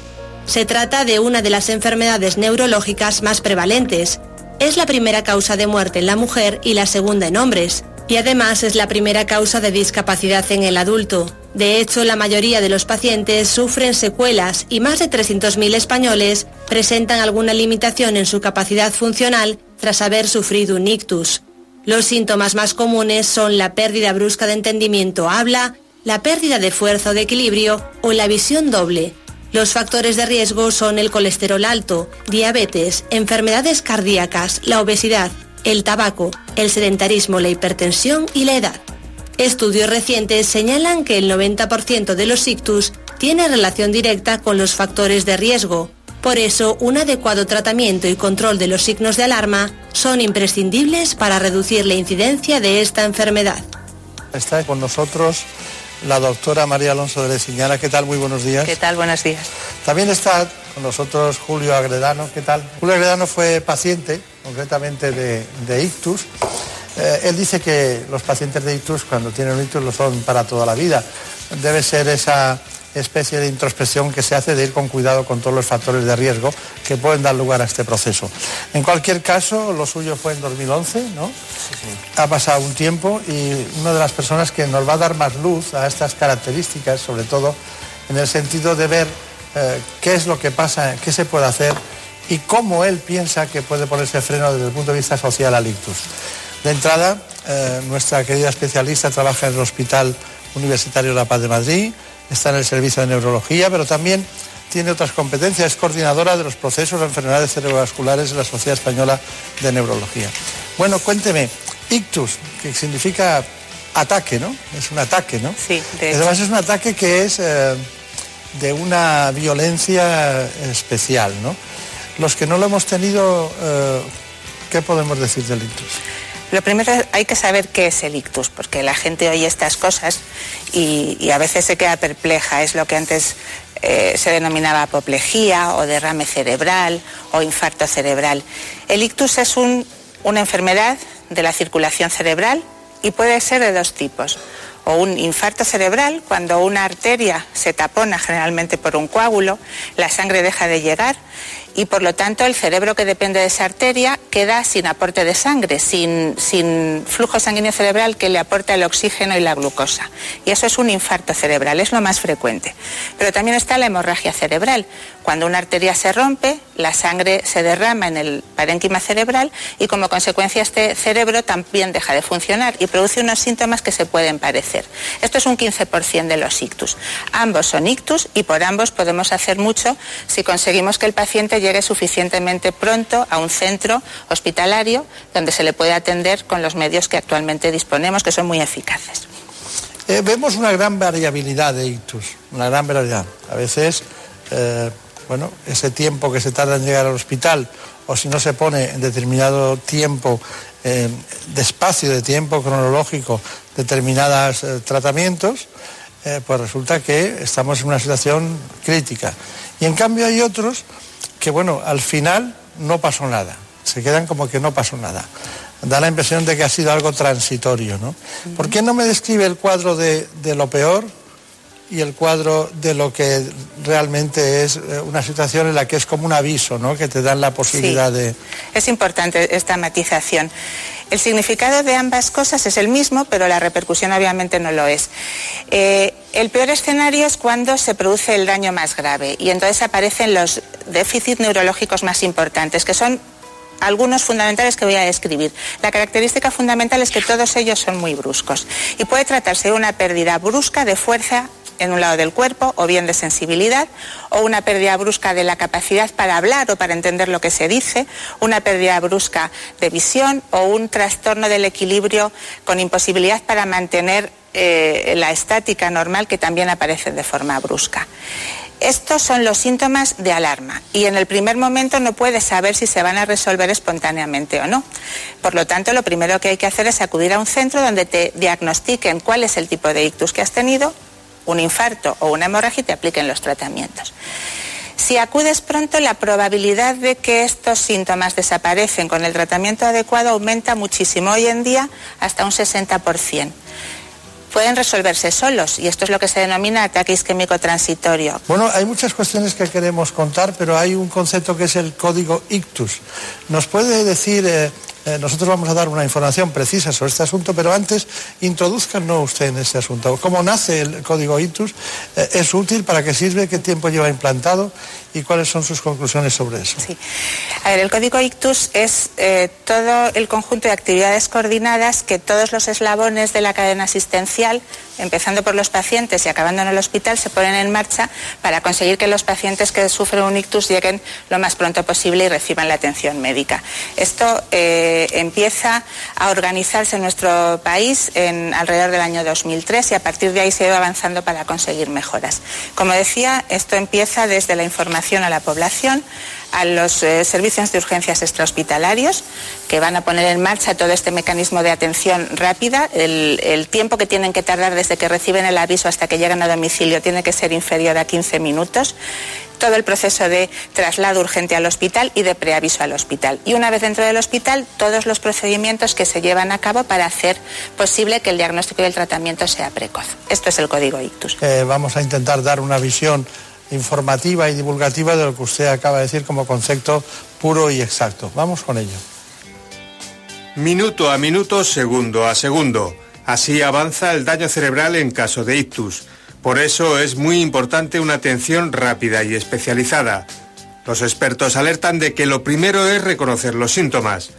Los principales son cefalea aguda y repentina, torpeza o debilidad en las extremidades, desviación de la cara, alteración del habla, alteración del equilibrio o disminución del nivel de conciencia. Nada más notar alguno de estos síntomas o varios de ellos, el traslado al hospital debe producirse antes de una hora. Allí le derivarán inmediatamente a la unidad de ictus más cercana, donde un neurólogo especializado pondrá en marcha el protocolo adecuado para minimizar el daño cerebral. Estas unidades multidisciplinares actúan con gran rapidez, ya que en menos de 45 minutos deben estabilizar al paciente para evitar el avance de la isquemia y evitar así el sufrimiento de las células cerebrales por falta de oxígeno. El objetivo de estas unidades de ictus, de las que ya hay más de 50 funcionando en toda España, es que el paciente recupere sus capacidades cuanto antes o quede con muy pocas secuelas. De momento ya se ha conseguido reducir en un 65% los casos de muerte repentina por este tipo de accidentes cerebrovasculares. Pero sigue siendo esencial poner atención a los síntomas y concienciar a la población de la importancia de actuar rápidamente para evitar males mayores.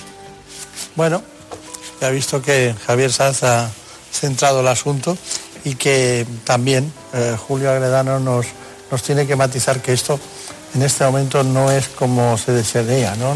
las cosas no funcionan como quisiéramos. ¿no? Aquí veo que la Asociación Frenolictus, usted me ha permitido esta documentación que enseguida la enseñamos, dice que son 130.000 casos nuevos en España, uno de cada seis sufrirá un ictus en su vida y luego dice el 80% de los casos son prevenibles, eso por una parte.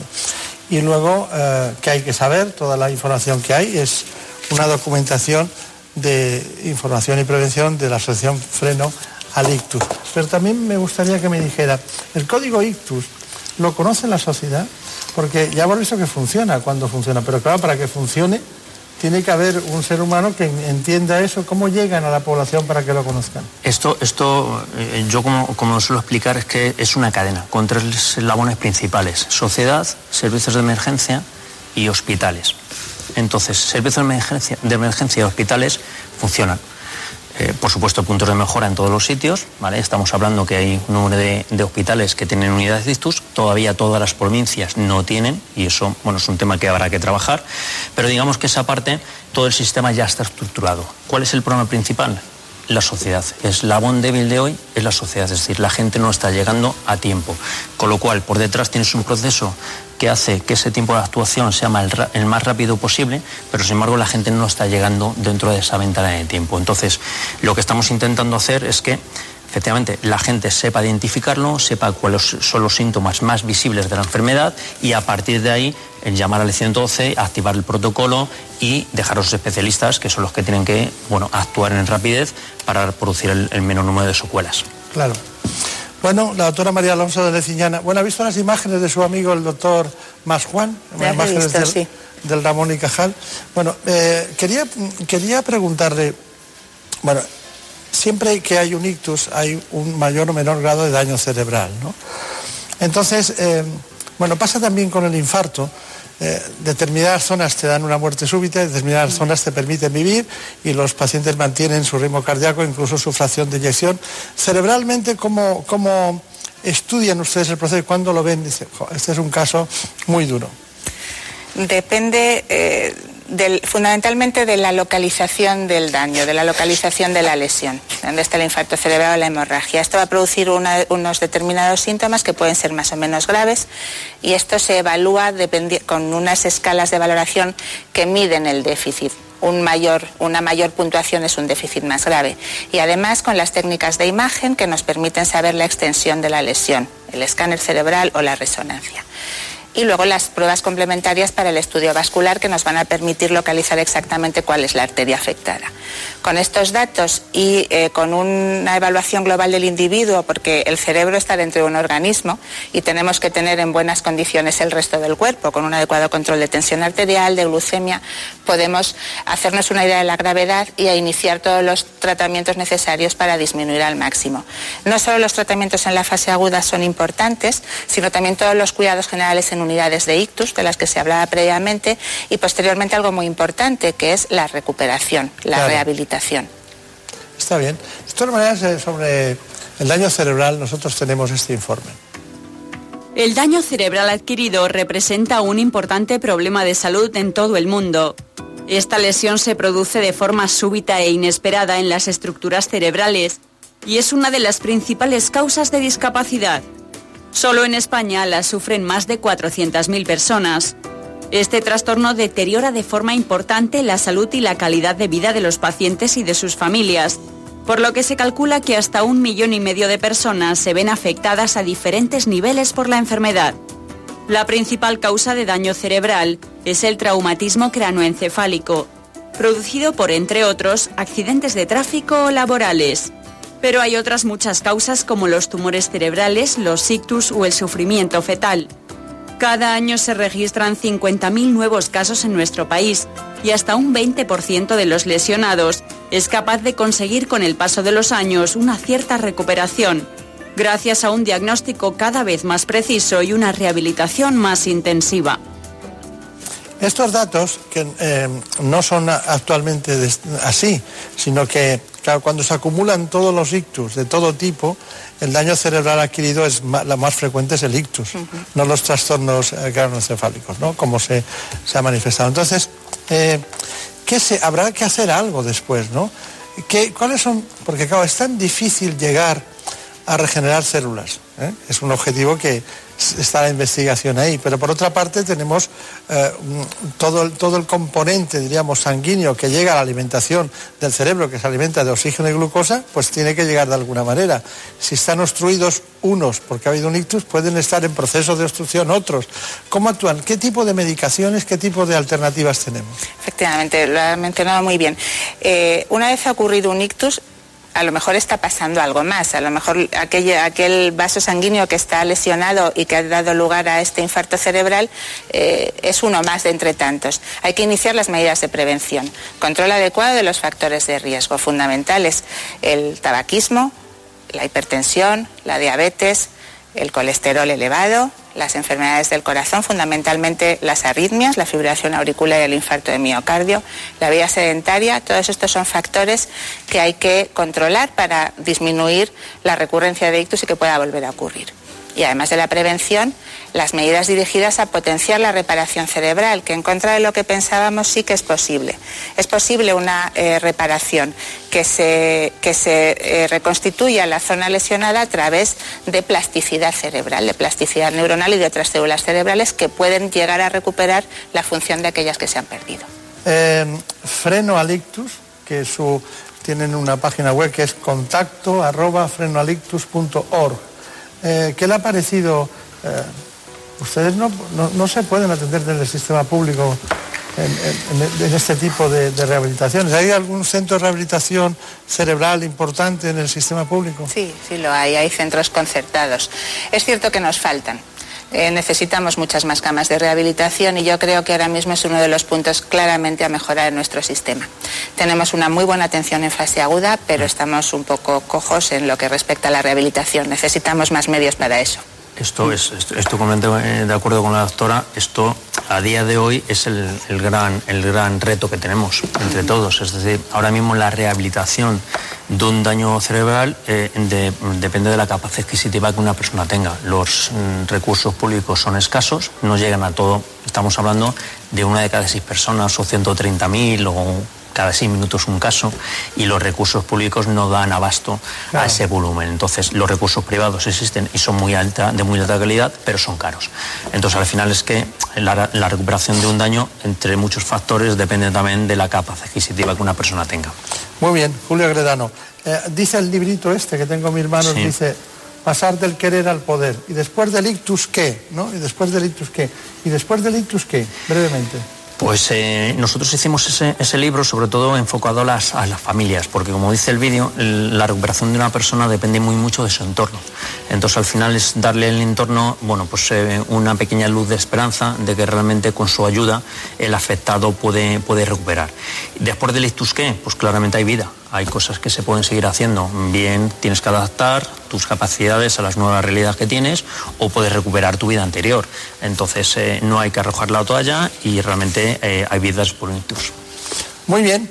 Bueno, pues María Alonso de Leciñana, eh, cuéntenos, usted trabaja en el Hospital La Paz de Madrid, servicio de neurología, coordina este tipo de procesos. Dígame, ¿cuál es su conclusión? ¿Qué mensajes mandamos en todos los sentidos? Gracias porque es, muy importante poder mandar este tipo de mensajes. Yo quería decir que el ictus no es una enfermedad rara y que puede afectar a población de cualquier edad, también a las personas jóvenes, aunque es cierto que es más frecuente en personas de edad más avanzada. Y en cuanto ocurre, tiene un importantísimo impacto personal y familiar y también social. Supone en algunas ocasiones una discapacidad importante que causa pérdida de años de vida activa y por lo tanto tiene un importante, eh, una importante repercusión sobre el paciente y sus familias. Hay que reconocerlo como enfermedad, hay que saber cuáles son los factores de riesgo para controlarlos y prevenirlos, saber detectar los síntomas para solicitar atención urgente, llamando al 112, y una vez ha ocurrido, saber que el tratamiento es posible y que es posible reducir mm, de forma drástica las secuelas con un tratamiento eficaz que podemos ofrecer en nuestros hospitales públicos españoles, que son de una excelente calidad. Bueno, pues ha sido un placer, ¿eh? ha sido un placer. Muchísimas gracias por su aportación del conocimiento. Muchos saludos a los compañeros de La Paz y a los que forman parte de la asociación, concretamente Freno Alictus. Eh, Julia Gredano nos ha dado su testimonio personal, personas que cuentan lo que les ha pasado a ellos mismos y no divulgadores o prescriptores de opinión como podíamos ser nosotros mismos. Así que a todos ustedes indicarles que el dato es demoledor. ¿no? Tengo el dato que dice aquí que el 5% de los españoles mayores de 65 años han tenido un ictus. Ya lo han tenido. Si nosotros bajamos esas cifras, bajaremos las necesidades de rehabilitación y haremos una, gran ayuda al Estado, al sistema público y también, como no, a la salud de los españoles. Todo depende de sus hábitos saludables y evitar los factores de riesgo. En buenas manos. El programa de salud de Onda Cero. Dirige y presenta el doctor Bartolomé Beltrán. Por un beso tuyo, contigo me voy. No me lo Que si me fue del alma, contigo me Nos vamos recordando que estuvieron en este espacio el doctor Jesús Esteban hablando concretamente de esclerosis lateral amiotrófica. El doctor Pablo Palacios del Hospital San Chinarro lo hizo de cánceres óseos, metástasis óseas.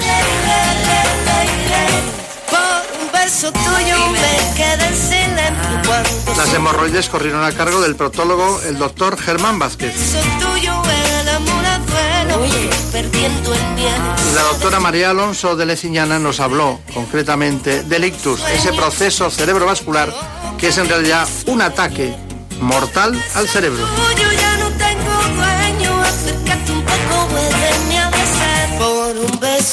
Como siempre contamos con la producción de Marta López Llorente. Y la extraordinaria realización, técnica por cierto, y musical de nuestro amigo Daniel Solís. Contigo me voy, no juegues conmigo. Contigo me voy, quédate esta noche. Contigo me voy, conmigo, conmigo. Sí, sí, la otra santa de Ávila y el chico del tomate.